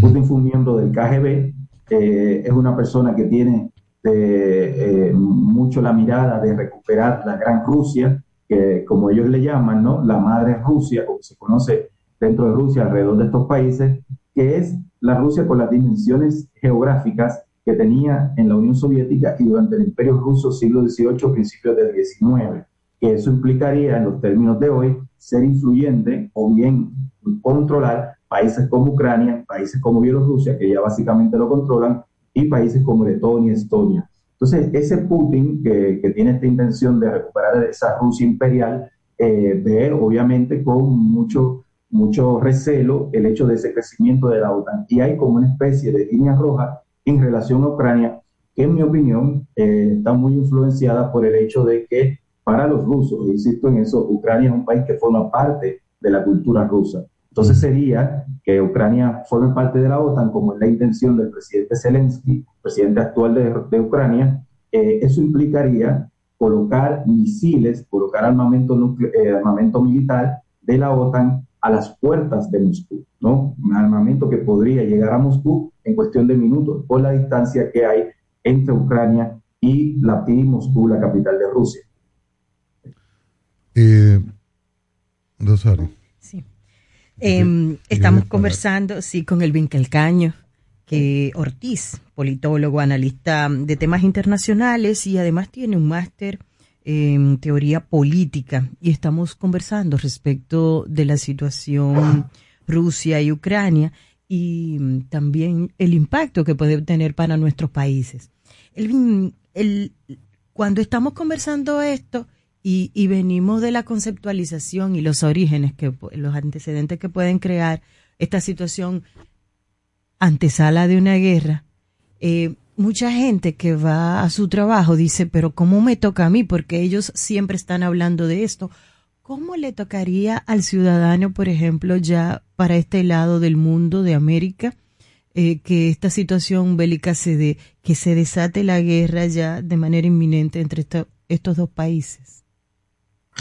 Tendría eh, implicaciones, eh, primero que el un conflicto en Ucrania tiene potencial de, de constituirse una guerra de carácter mundial, porque implicaría a, la OTAN, cuando hablamos de la OTAN hablamos de un pacto atlántico que comprende Estados Unidos, comprende países de Europa como Francia, Alemania, Inglaterra, la propia España, Italia, eh, Turquía, que es un país ¿no? que media entre Occidente y Oriente. Entonces, eh, en la OTAN hay un acuerdo de que eh, uno de sus principales puntos, si uno de los países agredido forma parte de un conflicto que involucra, que involucra a los otros, tienen que actuar. Entonces, eso, eso podría tener potencial de una guerra de dimensiones mundiales. Una guerra de dimensiones mundiales, pri- primero, tendría eh, consecuencias devastadoras para, para todos nuestros países que de alguna manera tienen, forman parte de la órbita de influencia de los Estados Unidos. Tendría implicaciones sobre los precios internacionales, sobre las cadenas de distribución. Recordemos que Putin estuvo hace poco con Xi Jinping, el presidente de China. Esto de alguna manera eh, involucraría también a China desde el punto de vista de su esfera de influencia. Hay que tener en cuenta que Rusia no es cualquier país. Rusia tiene frontera con 14 países, entre ellos China. Entonces, una, un, un conflicto con Rusia de alguna manera involucra a todos estos países que forman parte de la frontera Rusia, que es todo el centro de Asia y Asia. ¿No? Rusia tiene fronteras con, eh, con China amplísimas, tiene fronteras marítimas con Japón a través del Krasnachar. Entonces estamos hablando de un conflicto profundamente complejo en términos de vidas humanas, que yo creo que éticamente lo primero que tiene que preocuparnos, la gente que moriría en una guerra de esa naturaleza, y por otro lado, la afectación que ella haría a la economía mundial que de por sí ya está afectada, como lo sabemos muy bien, en términos de inflación, en términos de la cadena de distribución. Eso crearía un shock en Europa en términos de la distribución de gas, aumentaría los precios en Europa, eh, que aumenten los precios en Europa, haría que los productos europeos que se exportan a nuestros países se encarezcan, ¿no? Rusia es el principal distribuidor de gas de Europa. El 40% del gas que usan los europeos para calefacción, para calentar el agua, para cocinar, viene de Rusia a través de gasoductos, ¿no? Eso se interrumpiría en una guerra de esas dimensiones, entonces, evidentemente, eh, esto no es una cuestión eh, que se pueda ver en- como algo muy lejano, sobre todo porque vivimos un mundo globalizado donde ya todo nos afecta directamente, ¿no? Vimos como un virus que surgió en China, al otro lado del mundo, terminó haciendo que nuestros países nos encierren un mes, dos meses después, y por otro lado, el hecho de que estemos bajo la esfera de influencia de Estados Unidos y Estados Unidos se involucra directa o indirectamente en un conflicto de este tipo, arrastraría a nuestros países también eso. Elvin, ay, perdón. Elvin, ¿esta actitud de Rusia podría ser vista como una provocación a la OTAN? Tú me dices esto, pero bueno, yo entiendo que Ucrania es un error histórico, es independencia y debe formar parte de mis estados. ¿Podría ser una provocación a nivel de política internacional? Yo, yo diría que, que en, este tema de la geopolítica, eh, para comprender bien las situaciones, debemos verlo no como una cuestión eh, de bien y mal, yo diría, ¿sí? Porque la geopolítica no se guía por una lógica de ideales, la geopolítica se guía por una lógica instrumental de resultados. Entonces, pero eso, ¿por qué perdona, eso? pero eso justificaría entonces que Rusia decida invadir a Ucrania porque entiende que es su territorio, independientemente de su independencia. Sí, por eso yo no estoy justificando a nadie. Yo lo que estoy diciendo es que aquí no hay buenos y malos. Ni Rusia, ni la OTAN, ni Estados Unidos. Aquí hay actores, potencias militares, potencias tecnológicas actuando en función de sus intereses. Rusia lo que tiene son intereses. Rusia no persigue ni el bien, ni la democracia, ni nada de eso de Ucrania. Rusia quiere sus intereses. Tiene intereses concretos que es que Ucrania no forme parte de la OTAN. Desde la Segunda Guerra Mundial los rusos aprendieron algo y la, cultura rusa es mucho de memoria histórica. Y aprendieron esa guerra, Segunda Guerra Mundial e incluso nos podemos trasladar a, las guerras napoleónicas. Ellos han aprendido que el flanco geográfico de Ucrania es su frontera de protección a su capital. Si controlan esa zona, se les hace muy difícil a cualquier fuerza que venga desde Occidente penetrar el territorio ruso. Entonces, eh, eh, ellos ven con mucho, mucho, de una manera muy problemática que Ucrania entre en una esfera de influencia occidental, pues como decía, sería colocar armamento y la posibilidad ¿no? de un, como un corredor logístico por el cual podrían penetrar hacia su territorio sus enemigos potenciales, imaginarios, como sea. Por otro lado, Estados Unidos tiene un interés muy claro y, y sobre todo esta, esta asociación anglosajona entre Estados Unidos eh, e Inglaterra, eso viene desde el siglo XVIII, sobre todo en términos de Inglaterra, que es evitar que Rusia tenga buenas relaciones con Alemania y con Francia. Alemania y Francia, los grandes dos países continentales europeos, hay como un miedo histórico de los anglosajones de que sean aliados de Rusia. ¿Y qué pasa? Si a Rusia se la mantiene enemistada con Europa, se evita cualquier eh, figura de alianza en ese sentido. Y eso es parte del interés de Estados Unidos. También es parte del interés de Estados Unidos, que fue lo que le funcionó en la Guerra Fría, mantener a Rusia preocupada, gastando militarmente en su seguridad fronteriza y que sea una Rusia que no se pueda proyectar económicamente. A largo plazo son de la convicción en Estados Unidos de que eso debil- debilita a Rusia, la saca del camino y les permite concentrarse en China. Entonces aquí lo que hay son actores geopolíticos, potencias buscando intereses. Por eso yo señalaba de que esto no es una cuestión en mi criterio de justificar a uno al otro, ni del bien contra el mal. Estos son intereses lo que hay del juego. Lamentablemente, así es la geopolítica, porque la, geopolítica seguía por resultados, no seguía por ideales. Elvin, ¿cómo estás? Un abrazo, Bartolomé Pujal. te saluda. Buen día, doctor. Elvin, tú, tú hablabas de la alta dependencia que tiene, por ejemplo, Alemania y otros países de Europa de, de Rusia. Eh, y, y me pregunto, sobre todo a propósito de esta visita eh, con poco éxito de Macron al Kremlin, eh, porque desde hace tiempo no se ve un liderazgo en Europa con ese nivel de influencia eh, que permita generar un diálogo con una persona como Putin. El liderazgo más fuerte que hemos tenido en Europa en los últimos, en las últimas, en la última década ha sido Merkel. Y, yo siempre recuerdo cuando Merkel visitó a- a Putin y la recibió con un labrador. Y, y Merkel tiene un miedo terrible a los perros. Y de- decía después que no, que él no sabía. Pero un hombre que había sido líder de la KGB ¿Qué? y lo esperó con un labrador negro grandísimo. Dale, qué malo.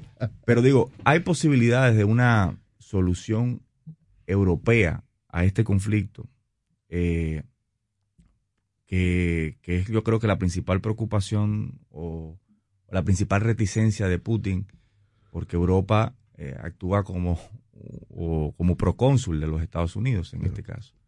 Eh, ¿Ves tú algún liderazgo en la Europa de hoy con la posibilidad de asumir ese rol guardando las distancias que asumió, por ejemplo, Churchill en la Segunda Guerra Mundial, que pudo traer a Stalin a la mesa y juntarlo con, con Delano y, y- y poder liderar esto, sobre todo una Inglaterra Con que, que, que- que se ve lejos, lejos el liderazgo de hoy de Europa, con el Brexit, que eh, Boris Johnson no es europeísta. Eh, ¿Ves tú la posibilidad de esa solución a la europea y quién, qué liderazgo, qué líder o, o- o qué lideresa pudiera asumir un rol en esta dirección? Yo diría, eh, en esa línea de tu pregunta, Bartolomé, yo citaría a un famoso autor que dijo que Europa, después del 1945, se convirtió en- un gigante económico, pero un enano geopolítico. ¿Por qué yo coincido con eso? Porque Europa no puede actuar de manera autónoma en el terreno geopolítico, dado que todas sus acciones militares tienen que ser coordinadas con la OTAN. Y la OTAN responde a un interés atlántico, estadounidense y británico, que no europeo. Por lo tanto, le impide actuar autónomamente. En geopolítica hay que diferenciar entre actores que actúan de manera autónoma y actores que de alguna manera pueden influenciar. Europa puede influenciar, pero no puede actuar de manera autónoma. Actores autónomos en la geopolítica son tres básicamente en el mundo, Estados Unidos, Rusia y China. Eh, Europa entonces tiene un rol residual, lo que, se, lo que pueden hacer es gente como Macron, presidente de Francia, que tiene voto eh, en el Consejo de Seguridad de la ONU, ¿no? Puede, puede vetar cosas allí y utilizar eso para negociar. Pero mucho más de ahí, no por ese elemento de que Europa está imposibilitada por acuerdos que tiene de actuar de manera autónoma frente a Rusia. Y Putin lo sabe, hay una, hay una declaración de Putin, Putin es un tipo muy estratégico y a veces muy cínico, y Putin decía en el 2015, cuando surgió el conflicto en Ucrania, el primero de esta cadena de conflictos que ha habido, ¿no? Recuerden, en el 2014 en Ucrania había un presidente prorruso, fue sacado del poder por una serie de revueltas y ahí surgió luego el actual presidente Zelensky, que es antirruso. Y en aquel momento eh, eh, Putin decía que eh, le, hablaban de reunirse con Merkel, con, perdón, con el presidente de Francia, y Putin decía, yo solo hablo con la gente que toma decisiones, ¿no? Y, y él se refería a hablar con Obama, ¿no? Entonces, eh, eh, Europa está muy, muy debilitada en términos geopolíticos desde 1945 porque no puede actuar autónomamente en el terreno geopolítico y Rusia sabe eso. Entonces Rusia presiona para hablar con Estados Unidos, que, que con, con que puede decidir, y de alguna manera el secretario general de la OTAN, que en términos militares puede decidir algunas cosas, pero dentro de un radio de acción bastante limitado. A mí me da la impresión, saludos Elvin, José Francisco Arias aquí.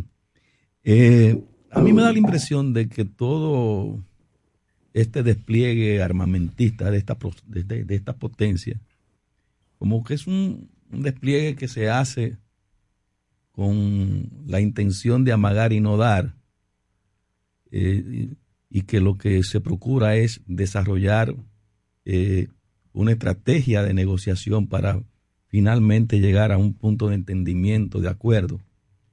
Porque una conflagración con, con bombas nucleares sería una autodestrucción. ¿Qué, qué te parece a ti esto? Sí, yo, yo coincido ba- bastante que puede haber mucho de, de- de por ahí. eh, es, a Rusia le, le tendría muchos costos invadir Ucrania. Tendría costos, eh, todavía Rusia no es lo suficientemente autónoma económicamente como China. Es difícil que lo sea. Tengamos en cuenta el siguiente dato.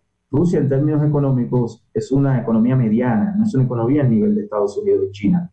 La economía rusa es similar a la de California, imagínense eso, a la de solo un estado ¿A de los de? 50 que componen Estados Unidos. Obviamente es el estado más rico, California si fuera un país independiente sería la séptima economía mundial, pero Rusia es una economía mediana. Entonces Rusia no tiene la misma capacidad de China para afrontar eh, las famosas sanciones estadounidenses, que son sanciones sobre todo en términos financieros y en términos de la capacidad que pueda tener Rusia de eh, exportar sus productos a través, eh, usando la moneda del dólar. Entonces, eso tendría muchos costos a Rusia si le imponen sanciones muy contundentes, si a Rusia le bloquean eh, la capacidad de seguir suministrando gas a Europa. Obviamente a Europa tampoco le convendría eso.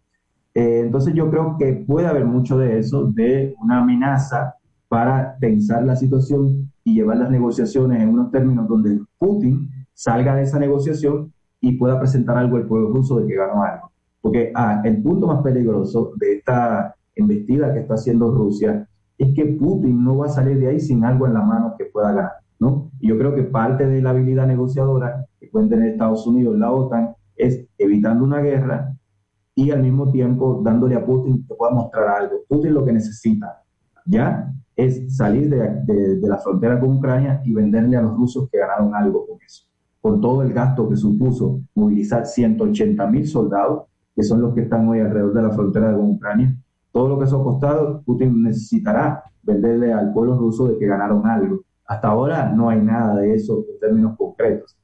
Y, sí, creo que hay mucho de eso. Sería muy difícil para Rusia afrontar eso, pero sobre todo también sería muy difícil para Europa. Europa no tiene la capacidad militar de enfrentar a Rusia hoy día. Rusia es una megapotencia militar, un país mediano económicamente, pero militarmente al mismo nivel que Estados Unidos. Hay informes de que en ámbitos de misilística y guerra electro- electromagnética, incluso superior a Estados Unidos hoy día. Bueno, a uno le da la impresión, eh, qué bueno que tú haces estas explicaciones históricas y, y de geopolítica y todo, todo el contexto, pero cuando mm, tú me puedes destruir, yo te puedo destruir, podemos causarle hecatombe. Y ya en otro milenio da la impresión de que todo es en amenazas, posiciones, un paso adelante, uno atrás, dos para acá y que se, juega mucho a la a, generar la tensión, a decir que estamos al borde y inmediatamente uno ve algunos noticiarios, sobre todo cadenas norteamericanas, y da la impresión de que bueno, amaneceremos que una en una guerra mundial y todo esto de armarse, artillarse, como decimos popularmente por aquí, es precisamente para evitar la confrontación de la que tanto se habla. Elvin. Sí, sí, de acuerdo. Desde la, que surgen la- la- las armas nucleares, ha habido una, una, muy, una disminución casi a cero de guerras entre grandes potencias. Porque es por eso, por esa capacidad autodestructiva, sin ninguna duda. Eh, pero sin embargo, sí siempre hay ciertos elementos no racionales que intervienen en los actores, y yo creo que son los peligrosos, ¿no? Que, que, que por eso lo mejor es evitar este tipo, ¿no? De, de amenazas eh, y de toqueteo, de yo te muestro cuántos misiles tengo, tú me demuestras los tuyos. Eh, lo mejor es evitar ese tipo de, de- de situaciones porque si bien es verdad, se autodestruirían en una guerra entre Estados Unidos y Rusia, no gana nadie, porque se van a autodestruir ellos y el planeta, pero hay ciertos elementos no racionales. Recuerden la crisis de los misiles en el 62, entre Rusia, eh, entre la Unión Soviética y Estados Unidos, Kennedy Khrushchev, eh, cómo allí se estuvo a punto de una guerra nuclear por simplemente que estaban allí do- dos, machos bravos viendo cuál era el más bravo hasta que se tranquilizaron, ¿no? Entonces habría que ver si el macho bravo de Putin, eh, que, que- cómo puede reaccionar ante eso Biden, ¿no? Entonces yo creo que evitar este tipo de situaciones es lo mejor que pueden hacer estas megapotencias, porque hay elementos no racionales que sí pueden llevar la situación a, a un límite donde nos pongan en peligro a todos. Bueno, finalmente, eh, ¿en cuánto, eh, cuánto disuadió, puedo utilizar el término, aquella foto, la reunión de Putin con, con el líder chino, con Xi Jinping?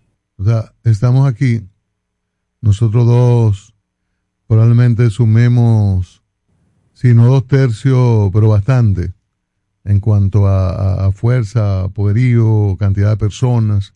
¿Qué tanto pudo influir eso en que se queden determinadas situaciones en planteamientos y amagos y solo advertencias?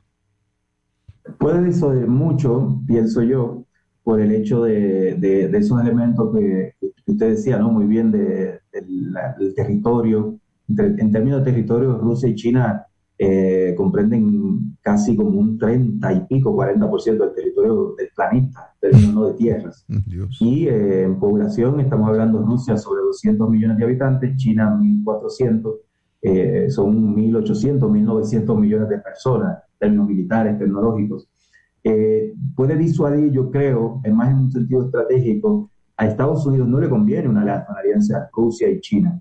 Y hay sectores en Europa que le dicen a Estados Unidos que la clave es evitar esa alianza entre Rusia y China y que por lo tanto es mejor llevarse bien con Rusia y, y- y concentrarse, tanto europeos como Estados Unidos, a, a- a enfrentar económica y tecnológicamente a China, ¿no? al gran enemigo oriental, que eso influye mucho en la mentalidad europea. Puede haber algo por ahí, ¿no? Que esa, esa estrategia de Putin sea una forma de mandar un mensaje a Europa. Llévense bien conmigo, si no, mira, me voy con el amigo Xi Jinping y ya ustedes sabrán lo que puede pasar. Puede haber mucho de eso, sin duda.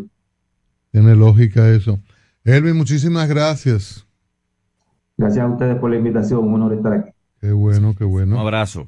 Muchas gracias. Elvin Calcaño, Ortiz, politólogo, analista internacional, con un máster en teoría política y conocedor de estos temas. Qué bueno que nos puede orientar, ayudar a la comprensión de, de estos fenómenos que amenazan, al menos ahora, de la boca hacia afuera y en gastos enormes, a países que deberían en mejor usarlo, ¿no? Usarlo mejor en beneficio de sus ciudadanos.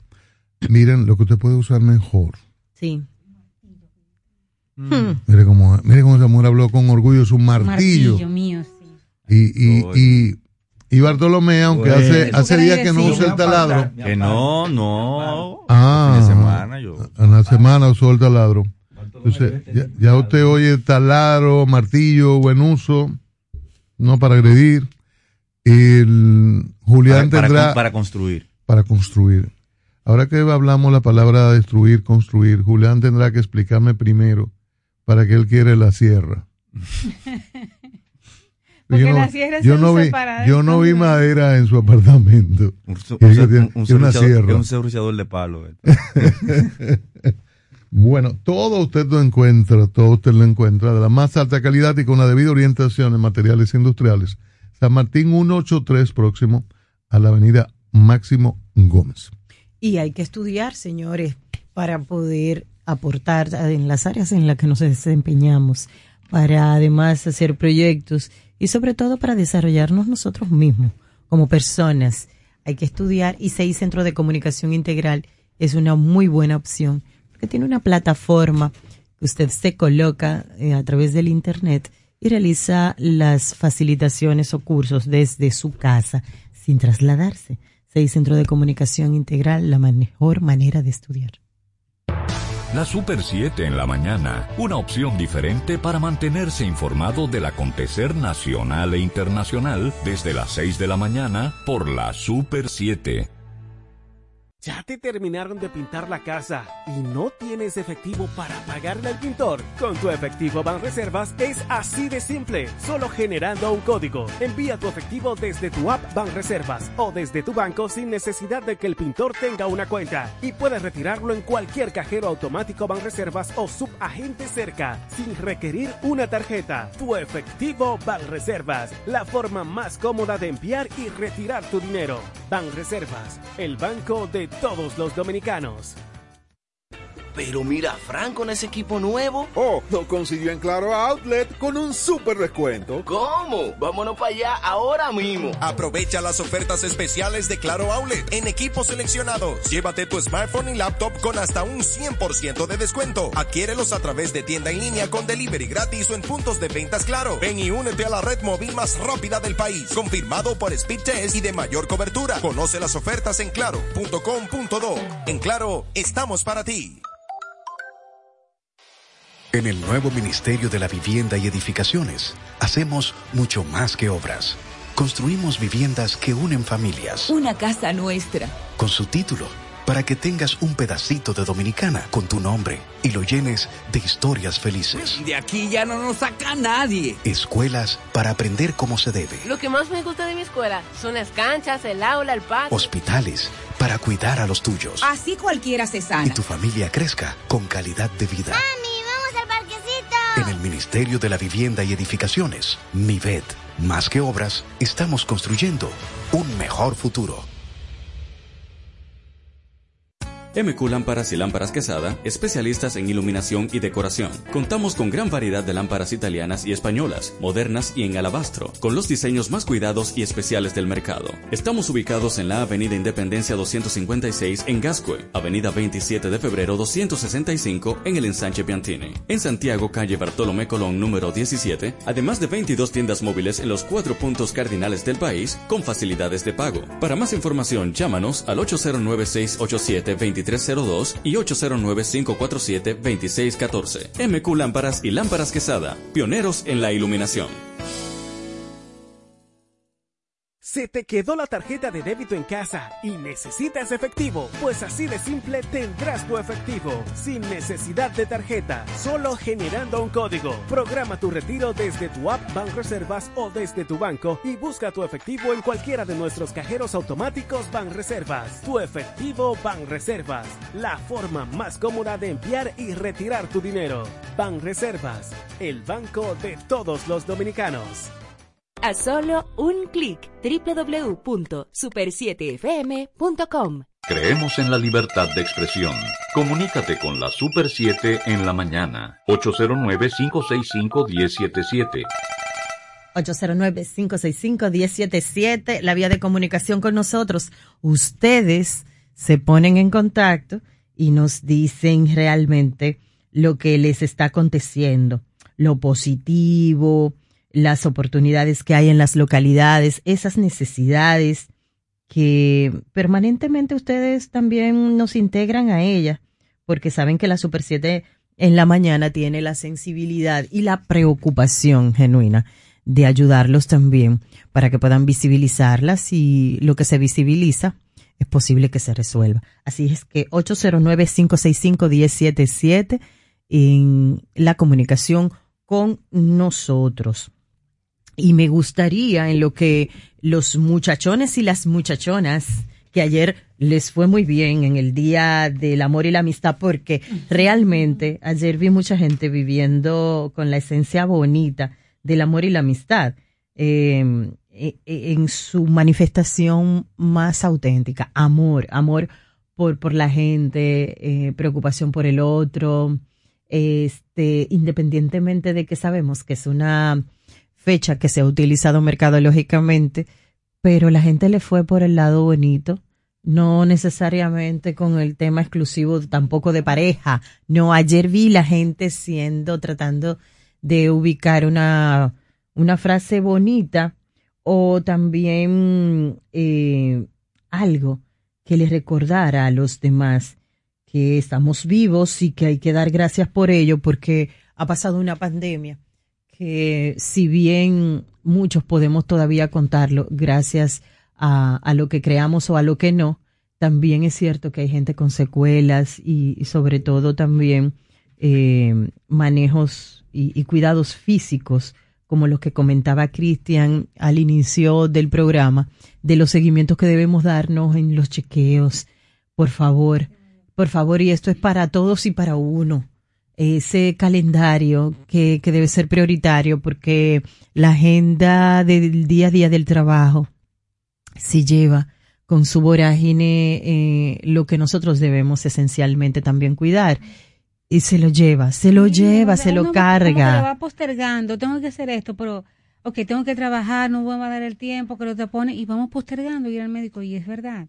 Y, y el COVID, señora, nos juega. Sí. Lo, con, lo, con los daños laterales, con sí, las secuelas, no sí, es un juego. Ha sido difícil, Itania, y sobre todo hay personas que han quedado en situaciones de vulnerabilidad con pérdidas de trabajo y la pérdida del trabajo significa la pérdida de un seguro médico o también la posibilidad de poder adquirir eh, medicamentos que lleven un tratamiento. Y que hace mucha gente pues desconecta de esa prioridad a su cerebro y dice yo voy a atender la prioridad de ver con qué como hoy Así es. cómo me manejo hoy y otros también aunque no tengan esa necesidad fundamental eh, apelan a resolver asuntos cotidianos porque esto de la pandemia ha traído más demandas. Si alguien eh, anteriormente en su operativa, en su dinámica, pues atendía llamadas, contestaba eh, mensajes de, de- por, por- WhatsApp o cualquier herramienta de comunicación, ¿verdad?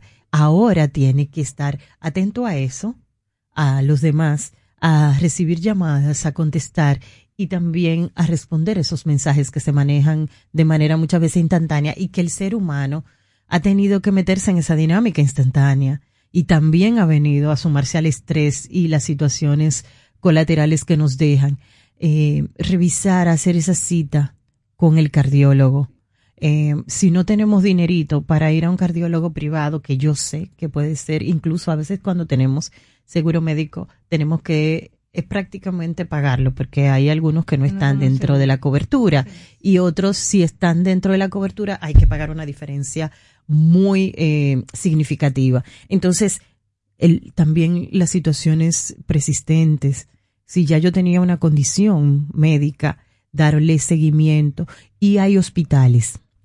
Miren, señores, eh, aquí hablaba de las atenciones en, en el hospital Vinicio Calventi, era que les comentaba que eso es una, me, me bueno, tengo una amiga que, que es alguien que eh, es especialista en dar masajes, servicios de cosmetría y todo eso, con, con lo que nos hemos atendido durante años.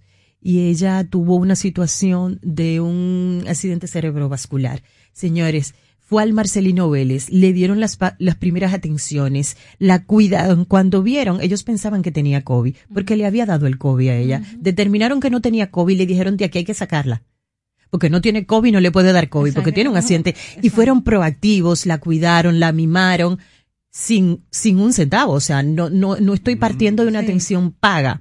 Y luego de ello le dicen, ubica aquí, ubica allá, porque somos centro COVID y hay que llevarla donde tengan UCI y no esté contagiada. Pues la llevan al eh, eh, el hospital Vinicio eh, Calventi. Vinicio Calventi.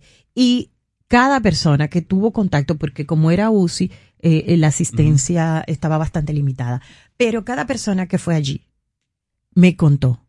Y ella también, luego pude eh, hablarlo. Yo, ella es un milagro, porque cuando, y el milagro a través de los médicos, de la ciencia, señores, en menos de 15 días de volverte a tu casa y que fuéramos a su casa y ella nos contara cómo eh, pasaban las enfermeras con sentido humanitario, con sentido científico, como todo era tan limpio que ella decía, ¿será que estoy en el cielo? Porque esto es tan blanco.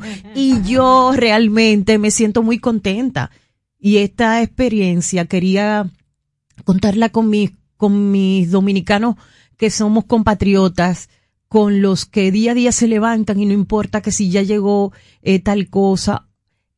Y son un orgullo. Me dicen que esos dos hospitales son referencia científica eh, y, y de gente que también tiene consulta público-privada. La verdad es que yo me quito el sombrero, igual como hice por mucho tiempo durante los primeros meses de la pandemia, que siempre que iniciaba mis comentarios era agradeciendo a la asistencia de primera línea del el sector médico, sector salud, eh, todos los involucrados, desde los que quitan la basura, los que preparan el té, el guardia, el guardia o el militar, perdón, que le dicen el calvente a la gente. Eran tres minutos y van dos y cuarenta y cinco.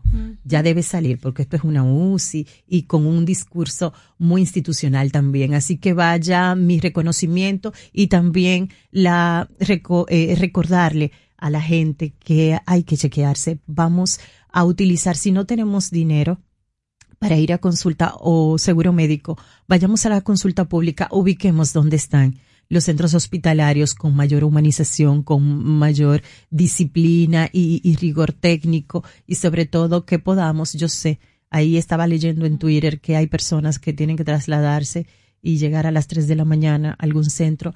Eh, con la inauguración de otros centros que se tiene proyectado, yo espero que eso vaya maneja, eh, mejorando. Sin embargo, eh, quiero hacer e- e- es- ese señalamiento y agradecer. Yo no, no estoy citando los otros centros hospitalarios porque estoy tomando estos dos como referente con el testimonio más reciente, pero igual en, en momentos, por ejemplo, en el hospital eh, Moscoso Puello, en el Luis Eduardo Aibar también. Entonces, ojalá eh, mi República Dominicana que podamos decir eso en todos los centros y Caramba. nuestra gente pueda, sí, y nuestra gente pueda atenderse y no dejar que una situación se vuelva crítica cardiológicamente o, o, o, o lo que fuera. Que tenga acceso a, bu- a buena salud, sin muchas complicaciones. Así es. La salud. Eh, apoyo para Ariel Henry en búsqueda de gobierno interino en Haití. No entendí. Vengo ahora. ¿Y quién me apoya? Tú. Parece que el- Eh, no, el canciller Roberto Álvarez Oh. reveló que la. República Dominicana no cuenta con planes definitivos con Haití por la situación política. Es una entrevista, unas declaraciones de él y le un título de- interpretativo. Estamos esperando que en Haití, aparte de las decisiones que tenemos que tomar hacia lo interno, se determine el gobierno que va a continuar, dice el canciller dominicano. La República Dominicana reconoce a Ariel Henry como el encargado de realizar las negociaciones con la sociedad haitiana para establecer cuál será el gobierno interino que ayudará a la celebración de elecciones para elegir un nuevo gobierno. La verdad que usted ahora en inventar, en tratar de colocar otro ahí para entonces que se pueda legitimar, es un, es un tema muy No, complejo. y- y además es como más práctico esta, esta salida. Henry tiene eh, una hoja de servicios que se le, bueno, se le reconoce como un demócrata en el contexto haitiano. Y, y también quienes eh, conocen la situación de Haití en República Dominicana eh, y en el Caribe, eh, se les, les reconocen como un demócrata, que es una persona que está procurando realmente que se institucionalice Haití. O sea que eh, cambiar de caballo en medio Bueno. del cruce del río está como complicado. Así es. Comercial. Estás escuchando la Super 7 en la mañana. Nuestros mejores amigos merecen una despedida cariñosa y digna. Cementerio para mascotas Parque del Prado en el kilómetro 3, carretera a Guerra. Información 809-598-3000. Para emergencias 809-923-1111. O acceda a www.parquedelprado.com.do. En el nuevo Ministerio de la Vivienda y Edificaciones, hacemos mucho más que obras. Construimos viviendas que unen familias, Una casa nuestra. con su título, para que tengas un pedacito de dominicana con tu nombre y lo llenes de historias felices. De aquí ya no nos saca nadie. Escuelas para aprender cómo se debe. Lo que más me gusta de mi escuela son las canchas, el aula, el patio. Hospitales para cuidar a los tuyos. Así cualquiera se Y sana. tu familia crezca con calidad de vida. Mami. En el Ministerio de la Vivienda y Edificaciones, MIVED, más que obras, estamos construyendo un mejor futuro. City Laundry Shop, máxima calidad en el trato de tu ropa. Somos una lavandería y sastrería hecha a tu medida, con un servicio personalizado adaptado a las necesidades de nuestros clientes. Visítanos en la avenida Abraham Lincoln, número 156, La Julia. Comunícate al 809-532-5252 o al WhatsApp 849-456-5511. Síguenos en Instagram, arroba City Laundry Shop. City Laundry Shop, una lavandería hecha a tu medida. César Suárez Jr. presenta los dúos más importantes de Hispanoamérica, los espectaculares Camila, Camila, carismáticos y electrizantes. Y junto a ellos, por última vez, los inmensos, sin bandera, sin bandera, profundos y auténticos. Camila y Sin Bandera, presentando su exitoso espectáculo Cuatro Latidos Tour, una de las giras latinas más importantes en el mundo. Sábado 19 de febrero, Palacio de los Deportes, 8.30 de la noche. Camila y Sin Bandera en vivo, cerrando su tour. Información 809-227-1344. Invita la Super 7. Escucha nuestra programación por Tuning Radio como Super 7 FM. Estás en la radio que marca tendencias, la Super 7, 107.7 FM. Eh, no, se le llaman, cuando usted aprende algo, mm, una tutoría, ¿qué le dicen ahora? Un- un tutorial, una cosa así. Sí, para, para, para una cosa que les voy a, a comentar. Son las nueve de la mañana. Aprovecha aquí. Son las nueve de la mañana. Al menos. Eh, No, No, pero el se- tú- no, él está que se le cuadra a uno sin saber. Él está. Eh, bueno, arrancó la vacunación, niños de 5 a 11 años. Iba bien, no ha habido ningún ninguna contingencia, ¿verdad? Y qué bueno. Eh, es importante Me, me- esta vacunación. me- me gusta que los señores mayores de esta mesa estén más tranquilos con la variante Omicron. No, pero. Que veían No, el diablo venir. no pero entiendo, no pero entiendo. nosotros tomamos, nosotros tomamos desde que alguien fuera del círculo viene, El señor- vuelve el eh, temor, eh, dígale. eh, el- Desde que alguien fuera del círculo visita las instalaciones. el- el- el- persona. el La coordi- chica. el Una persona. arrancó el año. Arrancó el Sí. año. Como si fuera eh, marzo del Que 2020. está a mi derecha. No, la- cada, la- pero la cien- chica cada de- tres la días chica iba a hacer desde una que prueba. entra alguien se pone, Ah, de una se vez. pone la, Claro, la mascarilla. mascarilla. Pero mira, eso es automático. Dijo, Yo dijo, me quedo normal. dijo Senencaba, Ay, yo dijo Senencaba que muy pronto él entiende que en la República Dominicana deberemos descontinuar la, la mascarilla. De Ay, su- se de sigue de- usando. Bueno, bueno, por lo menos. Eh, por lo menos de- descontinúa, eh, que hay una... Formalmente, ¿no? en lo- En, Oficialmente. los espacios públicos que no se utilicen, solamente en espacios privados, como hay en, ya en otros países. Eh, y de verdad que eso sí sería algo interesante. Eso sí, eso sí sería algo interesante. No lo podemos negar inmediatamente, como el diablo a la cruz.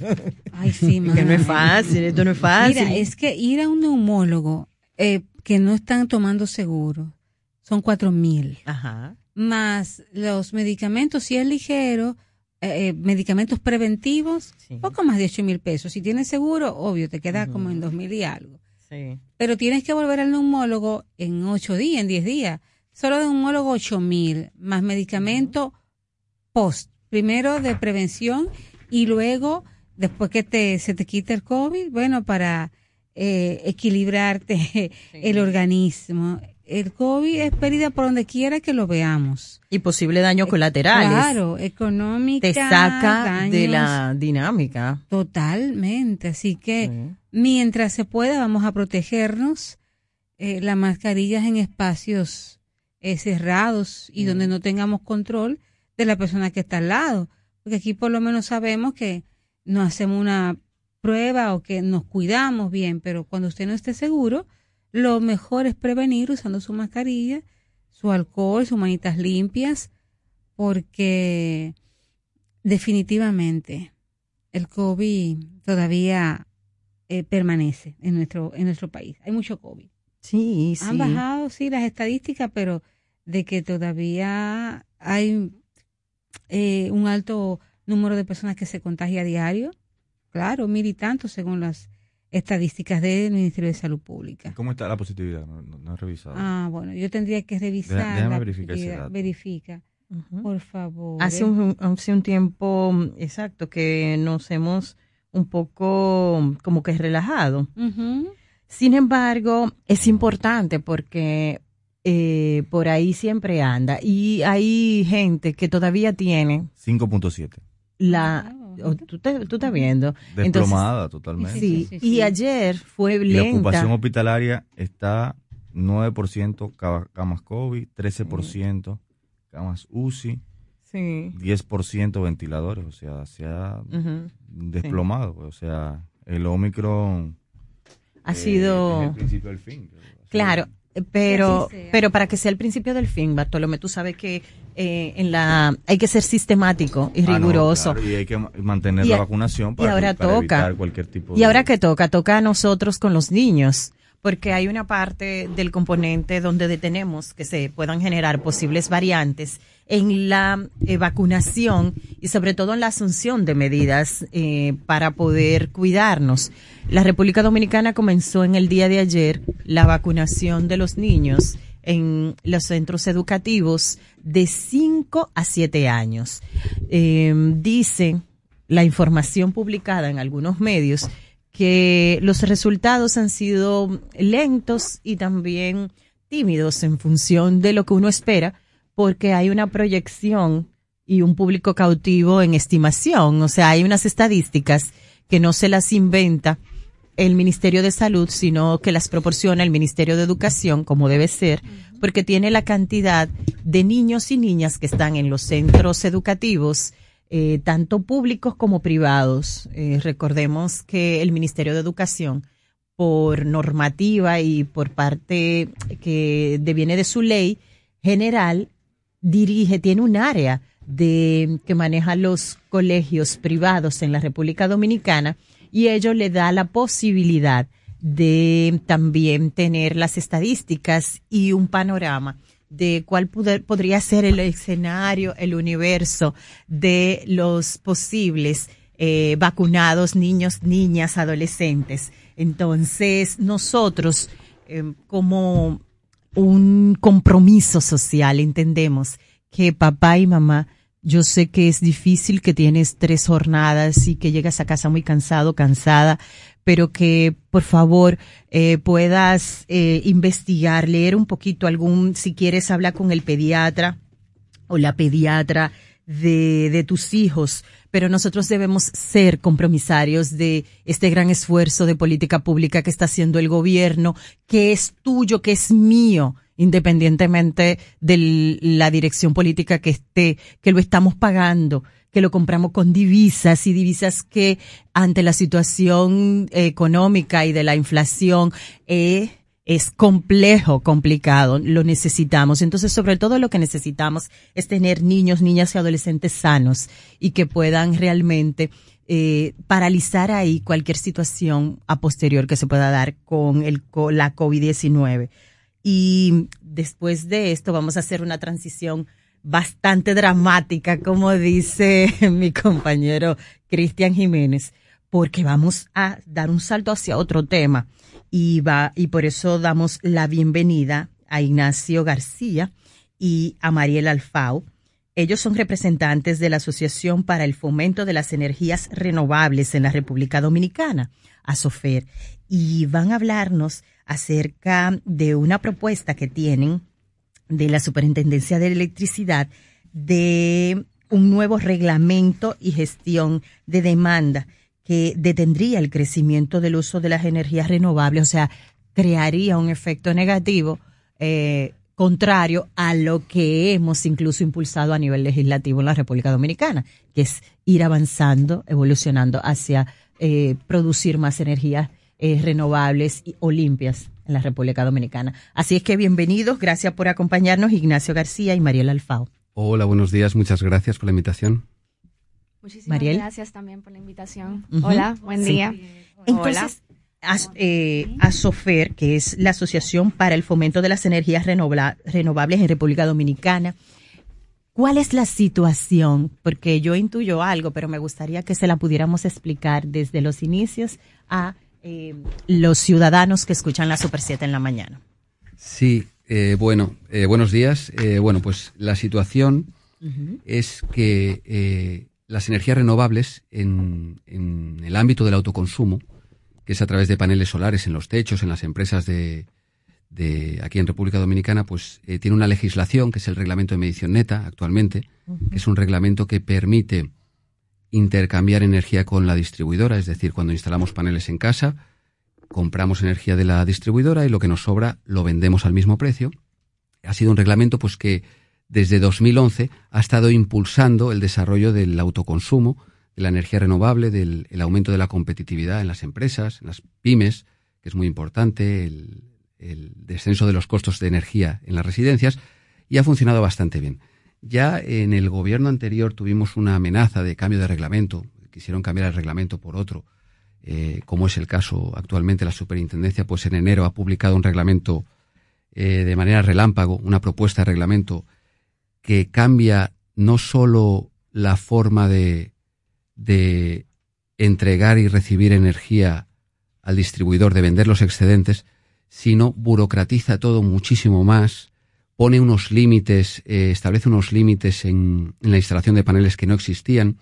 Entendemos que esta propuesta va a complicarlo todo y en lugar de fomentar el, eh, la instalación de energía renovable, como decía, para aumentar la competitividad, para lograr los objetivos que tenemos de, eh, emisiones, pues va a, hacer, va a ser un efecto contrario a todo esto.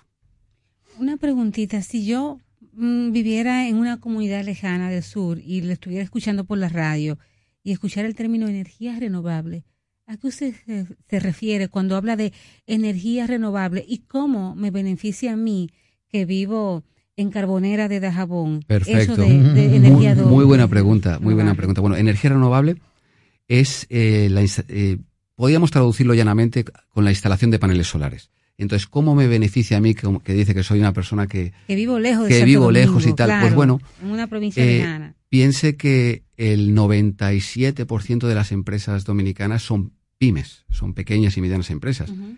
Estas empresas pues eh, necesitan ser competitivas para crecer. Eh, para ser competitivo pues tiene que una medida puede ser la de instalar paneles solares y bajar los costos Costos de energía. de energía. Eh, el 70% de los empleados privados trabajan en MIPIMES. Entonces, de alguna manera, pues esto no solo beneficia al medio ambiente, que es importantísimo y tenemos unos objetivos, pero beneficia al bolsillo de todos, no solo de las empresas, sino al final, al final todo repercute al, al ciudadano de a pie, ¿no? Y, y, limitar o restringir este derecho, hacerlo difícil para, para tú poder eh, autogenerarte tu propia energía, pues te hace, te resta competitividad y obviamente si eres una empresa menos competitiva, pues a lo mejor tienes menos personas trabajando.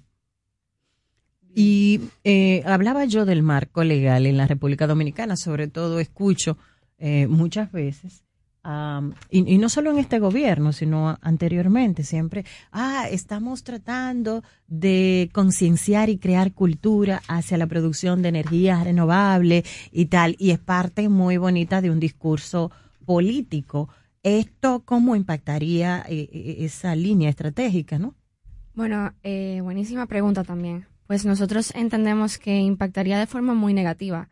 Evidentemente ahora tenemos una situación donde hay un divorcio evidente entre el discurso que está dando el gobierno actual, principalmente cuando tenemos un presidente que llegó en un carro eléctrico a la, a la toma de posesión Señora. versus las acciones que están ocurriendo ahora mismo. O sea, tenemos una superintendencia, un ente regulador que en poco tiempo, pues, nos compartió el borrador de un reglamento que a todas luces no responde a, a la actualidad. Tenemos actualmente un reglamento desde el 2012, un reglamento de generación distribuida y un reglamento de medición neta, que no se cumple. Entonces, con el nuevo borrador que nos ha compartido la superintendencia en bola de humo eh, a inicios de, de, este año, pues entendemos que se cumpliría mucho menos precisamente por toda la burocracia que, que contiene el mismo. Entonces, ahí nos preguntamos, bueno, eh, ¿qué está ocurriendo a, nivel gubernamental? ¿Por qué esta incoherencia? ¿Por qué esta falta tal vez, tal vez, de comunicación entre las eh, instituciones del gobierno central. Cuando decimos gobierno central nos referimos al Ministerio, por ejemplo, de Medio Ambiente, el Ministerio de Energía y Minas, la propia presidencia y ya el ente regulador, que en este caso viene siendo la superintendencia. Sabemos que recientemente se celebró la COP26 y en la COP26 pues el Ministerio de Medio Ambiente tuvo una participación bien activa y precisamente para disminuir los gases de efecto invernadero se hicieron compromisos Y pues realmente que para nosotros esto es un shock. Nosotros estamos en shock realmente con lo que está ocurriendo ahora mismo, con, con este tema del reglamento. Y, y bueno, básicamente eso. Me gustaría saber si tienen a mano cuáles son esos puntos eh, importantes de- del reglamento y que son tan perjudiciales como tú bien acabas de expresar. Sí, bueno, el reglamento, en lugar de ser una evolución positiva, ágil, es todo lo contrario. Es decir, uno de los aspectos que nos sorprendió fue lo enrevesado y burocrático en lo que se convierten los trámites para tú solicitar conectar los paneles solares en tu casa o en tu empresa. Es decir, Por Dios. hay que, no sé cuántos formularios hay que rellenar, además, eh, era hasta cómico, ¿no? Tres copias, o sea, estamos ya en la era de la información digital, hay que entregar tres copias de verdad. Eh, eh, En función de proteger el medio ambiente. en función de proteger Sí, el medio ambiente. Y, a- sí, sí, y además, es decir, pero no solo una solicitud, hay como cinco o seis solicitudes con, con unos tiempos no determinados. En, en algún punto el reglamento dice la distribuidora te responderá eh, prácticamente, lo voy a buscar, pero lo que venía a decir era eh, y le dará la fecha estimada. Pero ¿cómo que me dará la fecha estimada? Me tiene que decir cuándo me va a Pero responder. eso atenta contra la libre empresa. Imagínese usted hacer una inversión de, de X millones y, y a la hora de conectar, Que te digan que la distribuidora, que va eh, saturada de trabajo, pues que le tenga que responder. Y cuando le responda, ahí usted podrá conectar y empezar a, recuperar la inversión. O sea, el, el tema burocrático es una de las principales eh, barreras que entendemos ilógica. Y, y, y no entendemos porque eh, hay, la superintendencia podría haber sacado un documento muchísimo más ágil. Después hay limitaciones de potencia. Limitaciones de potencia quiere decir eh, limitaciones del tamaño o del, de, los, de la cantidad de paneles que usted pueda instalar. Bueno, yo tendría que tener el derecho de instalar lo suficiente para ahorrarme la factura. Exacto. Entonces, ya de entrada establece unos límites que venían del reglamento anterior, que era un error que se había copiado de un reglamento de Puerto Rico. No hubo manera de cambiarlo desde 2011 para acá. Y ahora, que era la oportunidad, lo mantienen y lo amplían. Es decir, te ponen una limitación eh, ligada a tu nivel de demanda máxima. Pero si tú tienes un consumo en tu, en tu empresa durante 24 horas y, y consumes, por decirlo, eh, por poner un ejemplo, 200 kilovatios, para tú poder instalar, para tú poder paliar todo ese consumo 24 horas en horas de sol, necesitas instalar a lo mejor 1000. Pues no, solo te dejan instalar 200. O sea, te limitan la capacidad de ahorro a un 20% por debajo. ¿Por qué me limitan la capacidad de ahorro? O sea, yo tengo derecho a, a autogenerarme. Que lo, ustedes que tienen experiencia en esto, lo, lo que usted argumenta me parece tan absurdo de la autoridad. Y la en la autoridad no, no son brutos. No. No son brutos. Y hay unos doctorados y eso. Y yo conozco personas ahí que no son brutos. ¿Qué es lo que hay en el fondo de esto? Buena pregunta. Es decir, eh, eh, como usted dice, no son brutos. Yo he aprendido del sector eléctrico aquí con técnicos de, de las distribuidoras, de la Comisión Nacional de Energía, de la Superintendencia. Es decir, aquí hay técnicos preparadísimos para y que entienden mejor que nadie su casa, que es el sector eléctrico. Entonces, mandan a hacer un borrador a una consultora extranjera. De alguna manera sí, pues ya lo que viene viene de fuera, no, no salió de, de casa, ¿no? Y, pero obviamente nosotros no sabemos, o sea, yo no le puedo decir quién, quién, quién menos sacó esto. al menos públicamente, Al, al no menos públicamente, pero obviamente el, el documento hay que ser muy inocente para pensar que está tan mal hecho. eh, eh, por, por casualidad, ¿no? O sea, es un, es un documento que, que frena el desarrollo, frena el autoconsumo. ¿A quiénes afecta el que una emisora, nosotros en nuestros hogares, pequeño, mediano negocio tenga paneles solares? ¿A quiénes afecta eso? Bueno, ¿A qué tipo de negocios afecta? Yo de verdad opino que, que a nadie, realmente. O sea, cuando tú te paras a, a ver el impacto que tienen los paneles solares en toda la energía que se, que se compra y se vende diariamente, es decir, nosotros en 10 años, instalando paneles, que somos pues, más de 100 empresas en República Dominicana, haciendo todos los esfuerzos posibles por, por, por pues, desarrollar el sector, hemos conseguido en 10 años instalar el menos del 2% de la energía que circula cada día por, por eh, las redes de, la, de distribución. La demanda, usted bien sabe que aumenta cada año un 5%, un 4%, un 6%. Entonces, es decir, lo que nosotros hemos hecho en 10 años, ni siquiera eh, palía la mitad de lo que sube Ni la demanda. Es un pellizco para Vamos. generadores que parecen tener el brazo metido en esto. Exactamente. ¿Verdad? Bueno, justamente hablábamos antes de entrar acá que nosotros entendemos que el regulador está secuestrado. Y, y claro, habría que ver por quién o quiénes está, está secuestrado, porque evidentemente el reglamento responde, parecería Sí. responder a intereses de Nos- particulares. Nos podían haber invitado antes de Ah, hacer el reglamento. Ahí, bueno, Y- Ignacio, me acabas de leer la pregunta. Ignacio García y Mariel Alfao, que son representantes de la Asociación para el Fomento de las Energías Renovables en la República Dominicana, SOFER. Mi pregunta iba a ser en ese sentido. ¿Hay alguna mesa de trabajo? Porque siempre en las leyes, en los reglamentos, hay estos espacios de comunicación para que el regulador pueda socializar o pueda prever el impacto también que pueda tener una, una normativa. En la confección del documento, cero. Es decir, a nosotros no nos han invitado, no nos, en la confección del documento. Entiendo. Eh, los consultores que, que contrató la CIE nunca nos, o sea, no hubo un acercamiento. Nosotros siempre hemos sido abiertos de cara a la CIE, proactivos de cara a la CNE, explicando cuáles eran las cosas que había que corregir del reglamento actual. Para, eh, pues nosotros no queremos una norma que solo nos beneficie a nosotros. Es decir, Bueno, porque el regulador tiene su prerrogativa. la, la norma tiene que ser eh, positiva para todos. Y, y un tema como la energía renovable, pues se puede lograr. Es decir, puede ser positivo para, para el, el consumidor final, para eh, la distribuidora, y al final se pueden conjugar los intereses. Pero no hemos tenido ese, ese digamos, mm, ese, ese acercamiento por parte de las autoridades en su momento, en, la, en el momento de la confección del documento. A la hora de presentarlo, Mariel podrá decir, o sea, fue algo eh, relámpago, Bien accidentado Eh, realmente, o sea, eh, era la superintendencia exponiendo y solo le dio participación.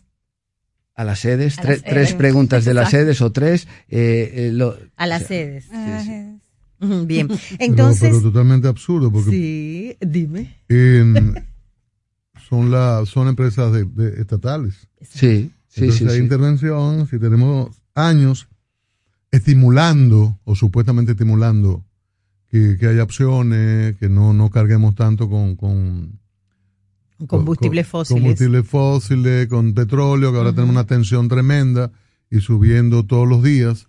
Entonces parecería todo esto ilógico. Entonces, como que quizás si le reiteran el dato en cada comunicación a sectores generadores de que solo es un 2 en 10 años y que quizás en 30 un 6, un 8, quizás haya más tranquilidad o se mejore el Yo- reglamento. Yo entiendo que, que debe- debería analizarse todo esto, pero el impacto nuestro no es, eh, no es un impacto importante. Lamentablemente, ojalá y, y lo fuera Claro. más. ¿no? Claro. Y, y complica la Y el vida. Estado debería estimular que Sí, fuera Claro. importante. Por supuesto, Por to- todo el mundo tiene Por los derecho a. compromisos globales que tiene. Pero, pero, pero será el desconocimiento de la dirección de la No. superintendencia. No, no, no, es que, no. esa No. burde- no. Y algo, algo muy importante, eh, todos sabemos que las distribuidoras están teniendo pérdidas, entonces también en la medida en la que ellas mismas incentiven este tipo de, de proyectos, pues también garantizan una resiliencia a la red de distribución, porque claro. la están descargando precisamente de todo esa, ese flujo de, de energía, de toda esa demanda que, que bueno, que Y- les solicitan lo- los clientes. Ignacio, y además de este tipo de actividades de, de denuncia, ¿tienen ustedes planificado otro tipo de acción Bueno, sí. para que ese reglamento no se apruebe? Sí, sí, nos queremos acercar a, a todos los actores involucrados, eh, a todas las autoridades pues que puedan eh, revisar esto antes de que, de que esto pues, pues pase, porque realmente eh, para las sedes esto sería complicarles la vida. La cantidad de estudios, actualmente no se hacen los estudios. La EDE no tiene capacidad, lamentablemente, de hacer los estudios. Entonces, eh, fíjese el absurdo del reglamento, pide hacer un estudio por solicitud. Es decir, si usted vive en el número 21 y yo vivo en el número 22 y los dos queremos eh, poner paneles solares, usted tiene que eh, pagar un estudio eh, de la red de distribución que la alimenta y yo también. Siendo Pues, el mismo circuito. Siendo el mismo circuito. No podemos hacer un estudio por circuito en lugar de mil estudios por, por, por solicitante. Es decir, a la EDE esto la ahogaría en una burocracia y es lo último que quieren, además. Eh, No, no, y que ya tienen mucho problema Que- que con todas las tienen- y la situación. Eh, la instalación cada vez más, eh, bueno, independientemente de este intento, vemos estos paneles, incluso en lugares que pertenecen a generadores, o sea, paneles que los vemos encima de los techos. Que a infraestructura que pertenecen a generadores, que son empresas. Entonces, eh, ¿cómo se maneja esto? Un poco también para educar a la gente, cómo se maneja, cómo, a través de qué empresas que, que son ustedes las asociadas, cómo, cómo se maneja eso y también cuáles son los frutos que le da la gente de instalarlo para consumo de la casa o empresarial. Claro. Bueno, mire, eh, las, eh, los paneles solares, en este caso lo que hacen es el que los instala, el que pues compra una, una planta solar, ya sea para su casa como para su empresa, lo que va a hacer es generar electricidad a partir de ellos eh, y toda la energía que genere con esos paneles, pues dejará de comprarla. La que le sobre la podrá vender. Cuando le falte energía en el interior del negocio de la casa, la puede comprar del distribuidor. Es decir, este tipo de normativa y los sistemas lo que permiten es intercambiar energía entre el que instala los paneles y el distribuidor, de manera que todo lo que se genere con los paneles suponga un ahorro en, tu, en la factura eléctrica de- del cliente. Entonces, pues eh, la verdad es que ha sido, República Dominicana fue pionera en, cuando empezamos con esto en, en la región y, y la verdad es que la, el impulso por parte de la Comisión Nacional de Energía y, y- y las, las autoridades, las sedes también, fue muy grande. Entonces, ahora que hemos logrado algo en el camino y tenemos la oportunidad de mejorarlo, ¿para qué lo vamos a dañar? Es ¿A decir, quién, a, quién podría, ¿A quién podría afectar esto si se profundiza? ¿A qué parte del negocio? Yo entiendo que a la competitividad de las empresas y al pueblo en general, porque eh, como comentábamos al principio, el, el eh, 90 y pico por ciento de las empresas son pequeñas. Entonces los costos hay que ser competitivo, hay que competir con importaciones, hay que hay que subsistir. Entonces este tipo de soluciones pues ayudan muchísimo, sobre todo a industrias, a, comercios. Entonces al final todo repercute a- al que está abajo, al que está trabajando para una empresa. Correcto. Yo digo beneficio al país. El Estado debe fomentarlo. Si se deja como estaba o se profundiza eh, en el sentido que ustedes lo están planteando, ¿a quiénes perjudicaría en el gran negocio de la electricidad? ¿O quiénes podrían sentirse perjudicados? Quizás pudieran sentirse perjudicados los generadores, eh, porque entendemos que los distribu- la distribuidora no, no debería, porque al final lo que hace es eh, Comprar y... eh, ve- ver eh, flujo de energía por sus correcto. redes, ¿no? Eh, pero como comentamos, el impacto nuestro es tan ridículo, es un es un pellizco en el talón que, Ya. en fin. Insaciables. Así En próximo paso, posibilidad, parece inminente la aprobación del reglamento y cómo se hace todo esto. Eh, bueno, lo- los pasos ahora del reglamento, pues eh, se hizo la consulta. Ahora, eh, el, el- el paso realmente, mm, ¿cuál sería ahora, Mariel? Pues eso es una buenísima pregunta. Eh, la superintendencia ha manejado todo esto de forma muy discrecional. Eh, nos envían el borrador de reglamento, eh, nos dan un tiempo, o sea, poco tiempo para presentar observaciones. Se hace una especie de...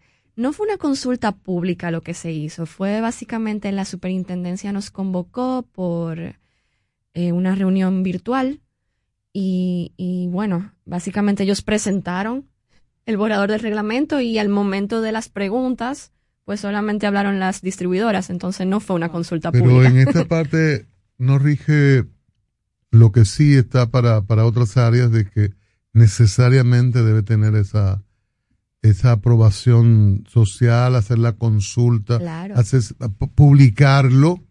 Entonces ese público es un medio de comunicación y dar un tiempo, 15, 20 días, un mes, para los que tengan objeciones, sugerencias. Eso no se hizo. Entendemos que no. Hay una ley de procedimiento administrativo, o sea, ha- hay leyes, hay leyes. Entonces, nosotros entendemos que evidentemente se ha violado el debido proceso administrativo en, en, en todo esto que ha ocurrido. Entendemos que la superintendencia lo sabe, pero bueno, eh, también es bien inteligente de, de parte de la superintendencia eh, las movidas que está haciendo. O sea, al final nosotros sabemos cuáles son nuestros derechos. Como decíamos anteriormente, si el regulador está secuestrado, pues tiene que responder a ciertos intereses. Entonces, en la medida en la que responda a ciertos intereses, pero nosotros también podamos ejecutar nuestros derechos, la superintendencia es la que queda mejor. Aquí al final tenemos dos personas eh, desgastadas, nosotros, los que velamos por las energías renovables, porque tenemos empresas que trabajan eh, en, ese, en ese sector ofreciendo esos servicios. Y tenemos los demás que no sabemos quiénes son. No, no sabemos realmente quién es que tiene secuestrada a, a la superintendencia. Pero parecería ser que es eso. Igual aquí nosotros estamos especulando, Ujú. pero es por lo que ha ocurrido. Y, y, y bueno, que realmente no nos queda claro cuál es el procedimiento eh, Sí, sí. que quiere seguir Y- la superintendencia. no, no, nosotros- No sabemos eh, realmente si nos van a convocar, si va a haber otra consulta. Nosotros de- va- no nos vamos a quedar parados, evidentemente. Vamos a pues intentar ir a espacios como este para, para expresar eh, públicamente lo que está pasando y como reunirnos con todos los actores involucrados, distribuidora, superinten- intentar reunirnos, ¿no? Eh, distribuidora, superintendencia, gobierno, para que esto pues no pase, porque esto es un esto es un paso atrás, esto es va en contra de todo lo que se quiere. Y de lo que se ha hecho hasta ahora, según sus palabras. Así es. Bueno, el, dicen que el que no grita, eso mismo, ¿verdad? Eh, y uno también supone dentro de los procedimientos administrativos que usted citaba, en lo referente a, a poder argumentar en contra, de poder plantear una rectificación, de, de tener, y además tiene que también existir un nivel más arriba de objeciones, o sea, de, de, de poder eh, oponerse, un recurso de oposición, de apelación, lo que fuere. Sí, sí, es existen impugnable. estas cosas. Esa es la palabra que pudiéramos usar en este sentido. Es, es un reglamento que pareciera a todas luces ser impugnable Y por cómo no- está redactado ahora mismo. Claro, que no debería llegar a eso, ¿no? Porque si se hace una amplia consulta, discusiones y observaciones, en un ambiente mucho más abierto y de más tiempo, Ojalá hubiera sido así. quizás no se llega a, a las objeciones. Ojalá hubiera sido así, porque a lo mejor los, los nos ponemos de acuerdo. Es decir, eh, al final lo que queremos es que la norma rija por muchos años y desarrolle eh, las energías renovables. Es lo que se quiere, es lo que quiere todo el mundo. Entonces, se podía haber llegado a un documento de mucho mejor en ese sentido. Sí, y favorable para todas las partes. Sí, sí, sí. Y que no afecte al Tesla. Y, y que el Tesla lo puedan cargar, ¿no? Sí. Paneles. El. Tesla presidencial. Y podamos dar testimonios cuando vayamos a las cumbres internacionales. Correcto. Exactamente, correcto. y no solo el discurso, ¿cierto? Sí, claro. Bueno, pues señores, gracias. Gracias. Pues muchas Ah, gracias. Gracias a ustedes. Claro, decirle a Ignacio García y a Mariela Alfau que muchas gracias. Y bueno, que un proceso democrático todo esto pueda tener, ¿verdad? La mejor de las soluciones. Muchas Muchísimas gracias. Gracias a Luego de esta entrevista, nosotros hacemos la pausa y venimos con más contenidos aquí en la Super 7 en la mañana. Para que te mantengas informado, continúa en sintonía con la Super 7 en la mañana.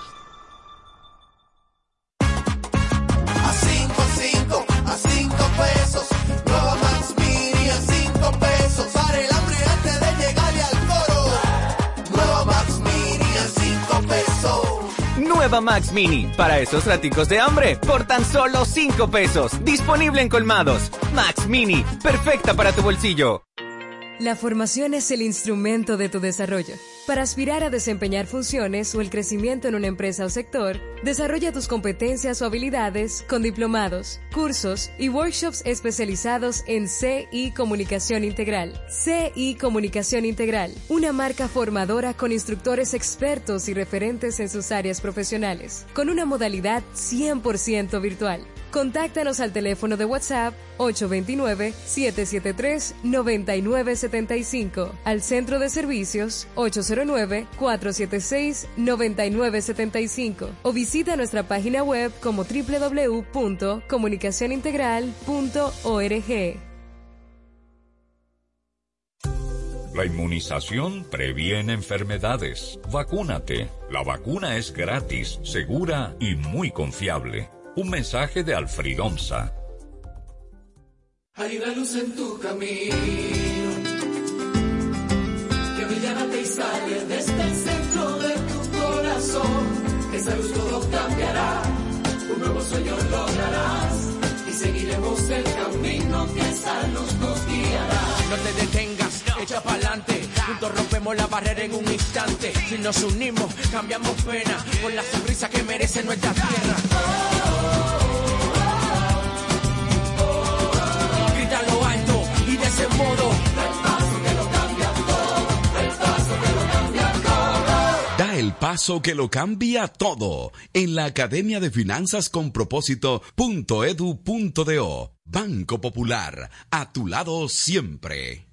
Sanicare 360. Desinfección de amplio espectro con pulverizador electrostático. Más espacio en menor tiempo. Contáctanos al 809-919-2715 y síguenos en las redes sociales como arroba Sanicare 360. Sanicare 360. Tu salud está en tus manos. Con el fin de mantener la calidad de nuestros contenidos y adaptarnos a los cambios, te presentamos una programación variada y diversa en nuestro portal informativo www.super7fm.com. Una panorámica informativa y amplia. Solo la escuchas en la Super 7 en la mañana. Son las 7, no, las 9.35 minutos. 9.35 minutos, hay cosas que uno no termina de entender. Estamos estimulando energía no renovable. Si tenemos una fuerte dependencia de petróleo que tratamos de disminuir, si el gobierno usualmente habla con mucho entusiasmo de los proyectos eólicos, de los proyectos hidráulicos, de todas esas posibilidades fuera de los fuera de petróleo, que hoy tenemos una gran preocupación por la tensión internacional, el, el tema de Ucrania, cómo es posible que se pongan restricciones, se limite, se dificulte, porque es lo que vimos en esta eh, conversación con ellos, que en vez de facilitarle la vida, parecería que hay gente, generadores, que temen a un espacio de un 2%, o un 3 o un 4, por Dios con tanto espacio para los negocios. Entonces no, se- no importa en esa lógica que se fuñe el país porque hay gente que su negocio no lo quiere ver afectado ni siquiera en un 1%. Entonces que la autoridad, a partir de lo que ellos dicen, no lo afirmo, pero lo que ellos dicen, se coloca el proyecto, no se les da tiempo, se convoca una reunión, hablan las distribuidoras, son clientes, y ellos no tienen esa oportunidad de, de, de decir cosas, de, de hacer una gran reunión, porque lo que se quiere es un mejor, un, se supone, ¿no? O debe ser de la parte de la autoridad, eh, eh, autoridad elegida con votos, eh, lo que se supone que debe hacer la autoridad es estimular esto y no limitarlo. Entonces, óigame, la verdad que uno no lo entiende, así como en el ámbito de los pagos de la superintendencia, y mire que son reguladores, la CISALRI, el riesgo de salud, cuando vi una historia en uno de los diarios, creo que es el diario Libre o hoy, que le preguntan sobre el pago que ha planteado la clínica, las clínicas privadas, han planteado. Ellos dicen, bueno, en, quéjese con, con, con ellos, bueno, que no son, óigame, pero ven acá, los reguladores precisamente son para eso, para no dejar que revienten a la población. Además, uno no, uno no vota por generadores privados, se vota por autoridades, por, por personas que asumen una responsabilidad pública que figura en la Constitución y juran defender, cumplir y hacer cumplir la Constitución y las leyes. Es un tema serio, es un tema serio. Y la verdad que precisamente, para que usted vea cómo son las cosas de la vida, precisamente hoy que el periódico hoy dice que los tambores de guerra elevan el barril de petróleo a 95.46, que tratamos con Elvin Calcaño lo relativo a la, a la tensión, ¿verdad? Y toda la repercusión que tiene, sobre todo para los países pequeños, que también tratemos de que evidentemente se trata de limitar y que parece que con alguna connivencia oficial o de algunos sectores en el nivel oficial, limitar eh, la expansión de la energía no renovable. Pero eso, eso parece como, como de los absurdos de... de- de- bueno, ellos que tiene ese nuevo reglamento. Es decir, en estas situaciones así, mi papá siempre decía, pero es para atrás que vamos, como el cangrejo. Es decir, eh, lo que está pasando aquí en el Estado, la verdad, lo que está pasando aquí en el Estado, si comenzamos, si recordamos lo que hablábamos esta mañana, las pacas, si recordamos todo lo que la DGI, es como prueba y error. Este es un gobierno de ensayo y error. Ensayo, ahorita viene la opinión pública y estos reglamentos lo echan para atrás, porque todo es, este es el gobierno de ensayo y error. ¿Sabe que así hablando yo me acordé de un personaje que ah, tenía antes Roberto Gómez Bolaños, que era Chaparrón Bonaparte y Lucas Tañeda. Y decía, ¿te acuerdas, Lucas? Gente está diciendo que somos locos. Yo de verdad, eh, eh, esa imagen, exacto, esa imagen me vino a mí hablando del gobierno, de, de verdad. De, de- sí, Napoleón Bonaparte, Chaparrón Bonaparte y Lucas Tañeda. ¿Sabes? Recuerda qué chulo. sigue diciendo Sí, que entrañable. No, y a mí por me vino una figura. desde la cárcel hablando hasta que se les Mire, ofende mire, y se y- y sienten pide lastimados. Usted, usted quiere, yo quiero hablar un cosa más bonito que eso, pero para cerrar ese tema, me vino una frase de ese filósofo reggaetonero, Tego Calderón. Hay funcionarios que están sueltos como gavete. O sea, una cosa. Pero quiero pasar a algo, yo creo que en compromiso, a mí yo le debo al, eh, al país, le debería como profesional que he estado vinculada a la educación, educación privada, ¿verdad? Y secundaria. Yo creo que uno de las, una de las acciones más estratégicas y relevantes que ha tenido eh, recientemente, por ejemplo, en este gobierno, pero ha sido una práctica de amagar de diferentes gobiernos, es la, el impulso de los politécnicos.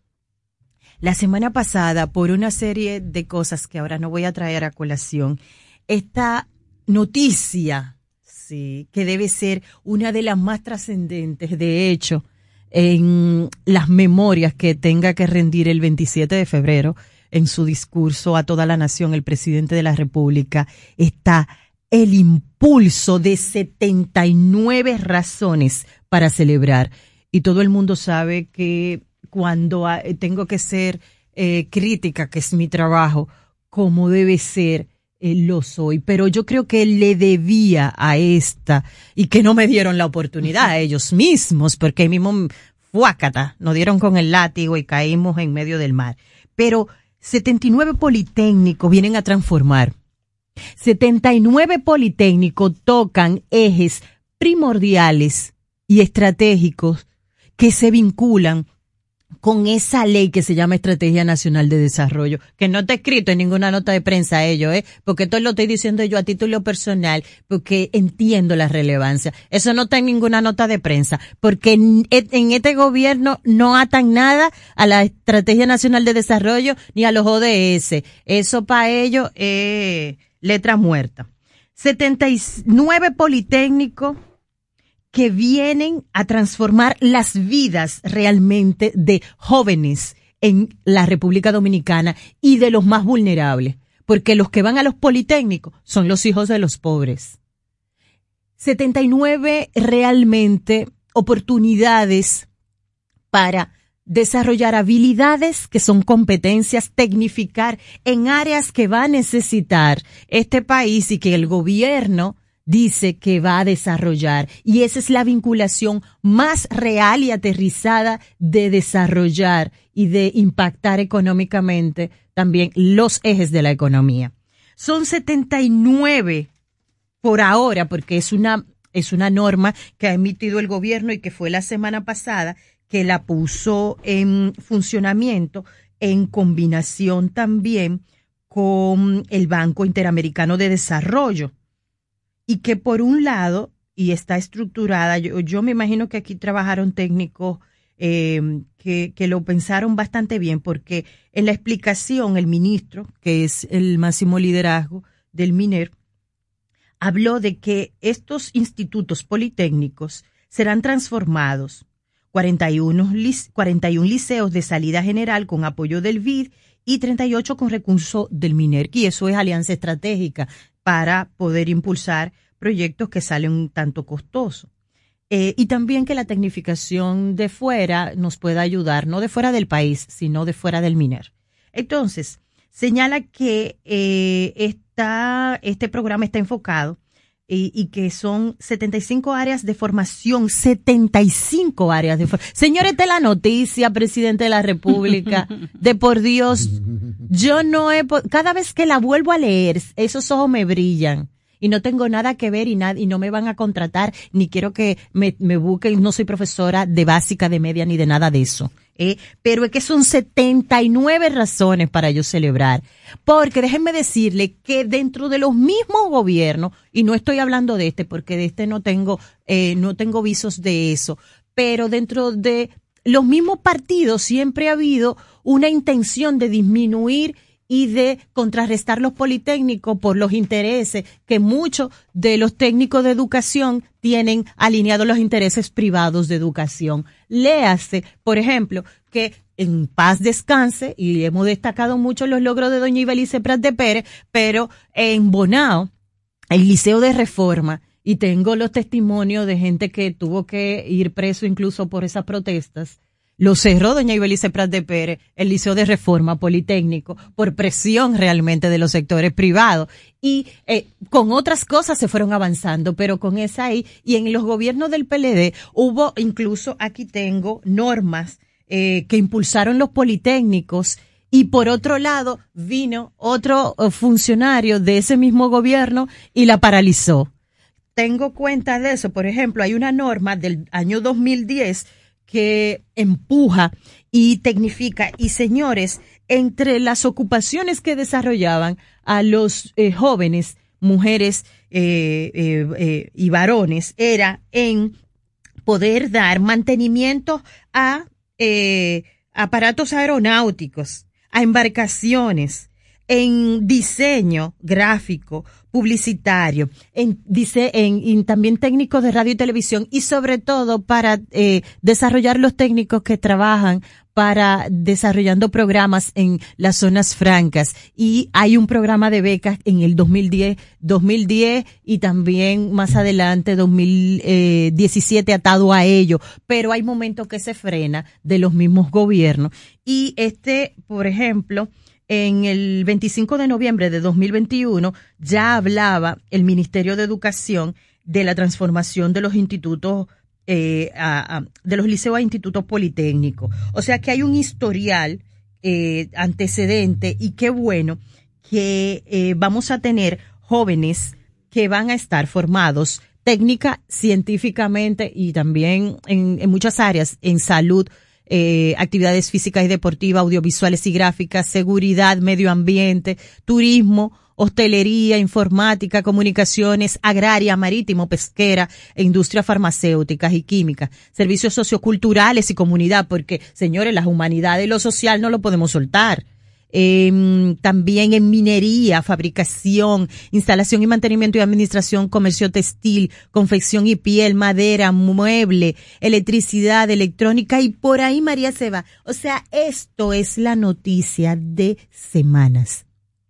Ojalá que eh, podamos avanzar. Son 79 que yo creo que son mucho. Es bastante eh, abarcador y que podamos seguir realmente dando una educación eh, materia ya de secundaria que sea experimental, científica y que nuestros jóvenes se desarrollen para el desarrollo también de la economía nacional.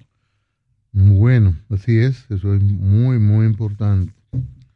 Nosotros, bueno, no- nos pueden quedar alguna, algunos minutos para llamadas. Anímese usted. Creemos en la libertad de expresión. Comunícate con la Super 7 en la mañana. 809-565-1077. Bueno, la Super 7 en la mañana. Buenos días, diga usted. Hola.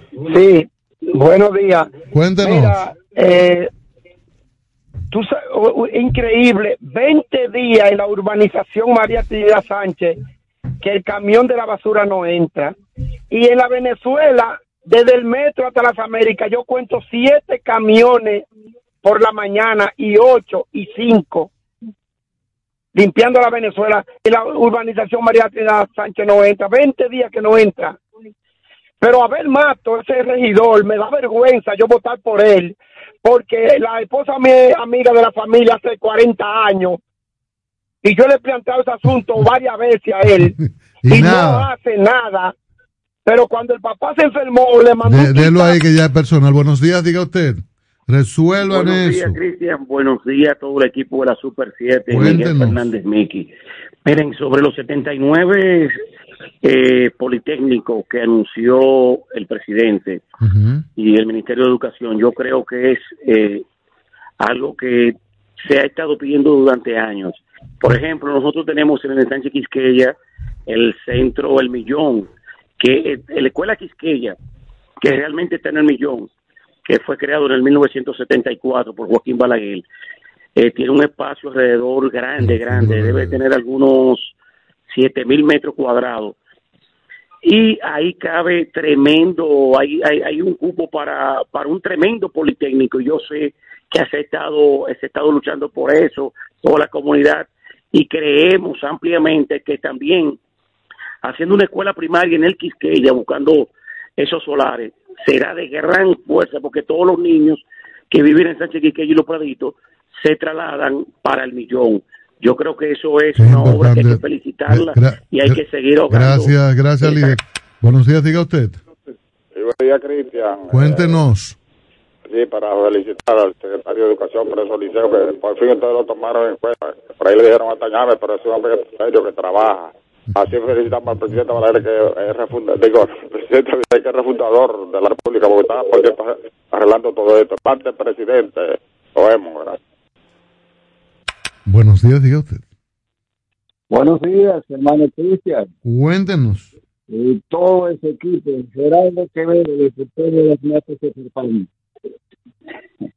Eh, hermano Cristian, eh, circuló la información de que iban a suspender el negocio de ventas de tacos. Entonces nosotros decidimos aquí en una zona que podemos llamar de área fronteriza, que causó un gran revuelo porque como usted sabe, por aquí ese negocio se mueve en gran medida. Pero gracias al director de aduana que confirmó que no, que esa información era falsa y que eso no tenía ninguno, ningún archivero de verdad. De manera que eso ha traído nuevamente tranquila, porque son muchas, muchas las familias que se mantienen de ese negocio.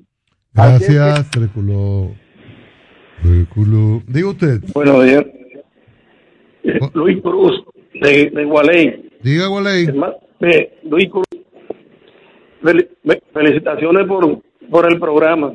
Gracias. Eh, hermano, quisiéramos hacerle un llamado a las autoridades, porque aquí en Gualey, en la calle 14, la con 31 y la 29, hay una banda de delincuentes que tienen azotados a los vecinos. Para los vecinos salir a trabajar, cuando vienen caminando, ti- tienen que dar darle dinero a ellos para que lo dejen pasar. El Concón y el Adri dirigen esta banda de delincuentes que tienen azotados a los vecinos aquí en Gualey, calle 14, 20 la 29 y la 31. Un Gracias. llamado al jefe de la policía, por favor. Gracias, su llamado está hecho. La policía. Oh, pero eso es, esa es la clásica mafia. Diga usted, rapidito. Sí. Adelante. Sí, eh, para decirle que yo creo que Vladimir Putin va a tratar, no va a atacar ni nada, pero va a estar presionando para que el petróleo se mantenga alto o siga subiendo, porque así Rusia recibe miles de millones de dólares todos los días de beneficio. Y sobre la, lo que, la conversación que ustedes tenían con lo de la energía renovable, eh, no se apuren que nada más que mantienen mandar los Twitter, Instagram y, y Facebook, que ellos reculan. Eh, recuérdense de esa salsa que dice, llegó la hora, ya llegó de comenzar a recular. Buenos días. Buenos días, buenas, diga usted. Hola, cuente usted. Buenos días. Hola, hola. Mire, refiriéndome a lo politécnico, deberían hacer, hacer más politécnico en vez de escuela que lo que van es a matar el tiempo politécnico, pero que sean dirigidos por monjas, que son las que saben administrar esas cosas. Muchas gracias. Gracias. Al César, Buenos días. César- Buenos días, diga usted. Sí, voy a decir algo de lo politécnico, por una experiencia que tuve. Ustedes saben que hay muchos venezolanos acá. Y hay dos que trabajan con nosotros. Yo trabajo en una empresa de servicio de transporte. Y yo me he asombrado de que estos muchachos saben de todo. Son desarrolladores, son electricistas, son pintores. Entonces yo me puse a hablar con uno. Digo, yo ven acá. ¿Por qué ustedes saben hacer de todo? Dice, "Ah, no, que allá, allá todo es politécnico, allá se aprende allá en la escuela se sale sabiendo prácticamente de todo. Y el futuro de nosotros tiene que ser lo politécnico. Para que todos esos muchachos que andan motoconchando hoy, los que vengan chiquitos, no aspiren a motoconchar, sino a una carrera técnica que le puede dar un futuro. ¿Sé cuánto? A usted. Último de la tanda. Buenos días, diga usted. Buenos días, Cristian. Qué placer me da escucharlo. Teófilo le habla. Oh, Teófilo, qué bueno escucharle. Qué bueno. ¿Cómo están todos? Estamos. Bueno, ano- anoche me dio una buena esperanza don Georgie Rodríguez. Me dijo que eso casi mente viene por ahí. Y además están en cadena. Todas las emisoras de Cibao se unieron a nosotros ya. Pidiendo en nuestra ayuda de ese reclamo de esos kilómetros. Que usted vio ese accidente que pasó. Pues un cordial saludo para todos y gracias, Gracias. Jacqueline por la ayuda también con darme los videos a don Georgie. Gracias, gracias. En el Caribe, en Dan de qué hablar. A propósito de que los PRMistas han celebrado que ganara Marcún en la presidencia del Colegio de Economistas. Dice, ah, Marcún, lo recuerdan. Qué malo. El gobernador del Banco Central, que durante su gestión 2003 el peso tuvo una devaluación histórica, la economía decreció y aumentó la pobreza. Diablo, qué misil. Eh, bueno, nosotros estamos llegando al final por hoy. Eh, Bartolomeo, gracias por venir, gracias por participar. Ah, Como así decía fue. Cachi Torres. Estaba, estaba- estaba ponchando de arriba donde Cachi Ah, estaba ponchando con la ingeniera. Saludos para la ingeniera. La mujer de. En verdad, la moda. Bonita la corbata. Mírele la- Yo- sabemos que no es, sabemos que no es de paca. Mírele los brazos a la, No pro- de a la paca, productora, la- mírele el brazo a la productora. Ella Ahí. está como las modelos. Eh, Como Pedro Martínez en su mejor momento. Me siento como algún. Como unos uniformes de algunos funcionarios del PLD. en la sala de- así. Pero por favor, pero por favor. Señores, hay money, es más cuarto que el DH con esos muchachos. Esos muchachos llegan un saco de Eh. dinero. Hay money, informaciones del, del mundo financiero y económico. Después deportes, Guido. ¿Cómo está Guido? ¿Está tranquilo? Bien, el, dom- el domingo tiene la El domingo. Ay, sí, pidiendo convención domingo. y pidiendo convención abierta. ay, ay, ay, voto universal secreto. Guido está pisando como algunos callos. Eh, tenemos que hablar, volver a hablar con él la semana próxima. Señores, hasta mañana. Hasta aquí la actualidad nacional e internacional vista desde un prisma muy particular con el equipo de analistas de la Super 7 en la mañana. Nos encontramos en otra jornada de referencia informativa desde las 6 de la mañana en la Super 7.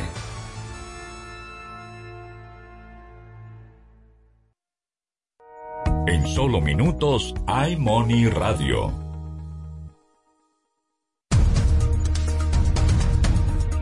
Bélgica logró un acuerdo para poder concentrar la semana laboral en cuatro días. Y ahora las noticias del portal super7fm.com.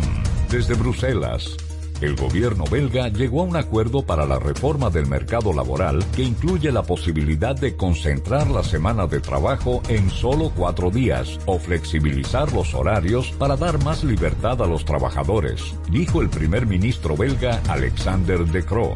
La siguiente información también nos llega de Bruselas. El Banco Central Europeo actuará en el momento adecuado para lograr su objetivo de que la inflación se sitúe en el 2% a medio plazo y cualquier ajuste en su política de estímulo será gradual, dijo Christine Lagarde. Para ampliar los detalles de este boletín de noticias, visite nuestro portal super7fm.com.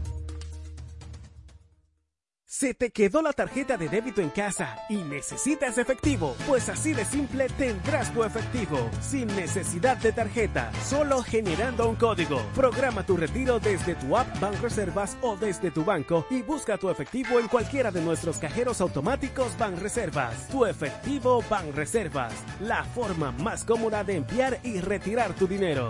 Banreservas, el banco de todos los dominicanos. En el nuevo Ministerio de la Vivienda y Edificaciones, hacemos mucho más que obras. Construimos viviendas que unen familias. Una casa nuestra. Con su título, para que tengas un pedacito de dominicana con tu nombre y lo llenes de historias felices. De aquí ya no nos saca nadie. Escuelas para aprender cómo se debe. Lo que más me gusta de mi escuela son las canchas, el aula, el patio. Hospitales para cuidar a los tuyos. Así cualquiera se sana. Y tu familia crezca con calidad de vida. ¡Mami! En el Ministerio de la Vivienda y Edificaciones, MIVED, más que obras, estamos construyendo un mejor futuro. César Suárez Jr. presenta los dúos más importantes de Hispanoamérica, los espectaculares Camila, Camila, carismáticos y electrizantes. Y junto a ellos, por última vez, los inmensos, sin bandera, sin bandera, profundos y auténticos. Camila y Sin Bandera, presentando su exitoso espectáculo Cuatro Latinos Tour, una de las giras latinas más importantes en el mundo. Sábado 19 de febrero, Palacio de los Deportes, 8.30 de la noche. Camila y Sin Bandera en vivo, cerrando su tour. Información 809-227-1344. Invita la Super 7. Febrero, mes donde se consolida en lo más profundo de nuestro ser el sentimiento patriótico que nos identifica, la esencia dominicana que palpita con infinito orgullo en el corazón de cada dominicana y de cada dominicano. Ondeemos en lo más alto la insignia tricolor, la bandera que representa el legado de lucha de nuestros padres de la patria, quienes con su determinación y sacrificio nos dieron libertad y con ello identidad. Senado de la República Dominicana. Nuevo, diferente, cercano. El PRM es una escuela de democracia. Y así la construimos porque el viejo partido dejó de serlo. Por eso, todos aprendimos a que los procesos de convención interna sean universal, directo y secreto, como nos enseñó el doctor José Francisco Peña Gómez. Por eso, el próximo domingo 20, en el Hotel Lina Barceló, te invito a que comparta con nosotros ese deseo, que la próxima convención sea, al igual que lo soñó el doctor Peña Gómez, universal, directa y secreto, por un PRM del siglo XXI, pero fundamentalmente por un PRM para todos. Super 7 FM, HISC, Santo Domingo, República Dominicana. Economía explicada de una forma sencilla, dinámica y divertida. Desde ahora inicia iMoney Radio. Bu, bu, bu, bu, buenos días a ese público que nos sintoniza. Tiene como que música hoy tú en el, Vine en el sistema, ¿eh? Con música por dentro. Eh, a ese público que nos sintoniza, buenas mañanas, es buenos días. Ahora comienza su programa favorito de economía, finanzas, actualidades, noticias financieras y co- todas esas maneras alternativas De decir. tradicionales de cómo hacer rendir esos chelitos a iMoney Radio. Por aquí siempre unos panelistas sumamente emocionados, aunque con una pequeña falta de café, pero ya Rosa se encarga de nosotros.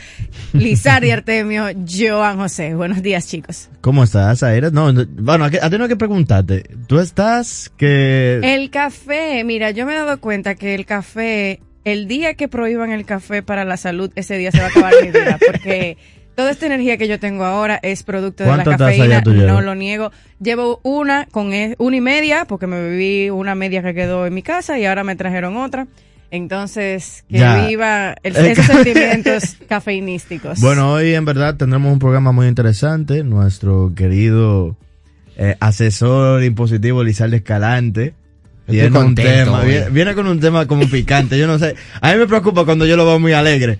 Porque yo no sé qué viene, Tú sabes sinceramente. que él es representante de alguno de esos sindicatos que son clandestinos. Sí. Entonces, cuando él viene así, eh, Yo no sé si él está del, del lado del empresario, del lado de, lo- de, los Bueno, de de los- del mejor sindicatos. postor, del mejor postor. No, no creo, así. no creo. Realmente estamos del lado de los mejores intereses del pueblo dominicano. del mejor Ya postor. yo veo. Ya que, ya eh, comenzó con solo político. Ya, yo veo- ya, ya yo ya que nosotros también tenemos participación en la sociedad de los dos lados. Amén. Entonces entendemos que las mejores prácticas son las que debemos nosotros apoyar e incentivar. Ay, esa palabra de sabiduría que El siempre nos maestro, trae. señores. Bueno, con esto en verdad empezamos este programa recordando que hoy tendremos un contenido muy interesante, desde parte de impuestos que le puede llamar mucho la atención, también con lo que está sucediendo a nivel internacional.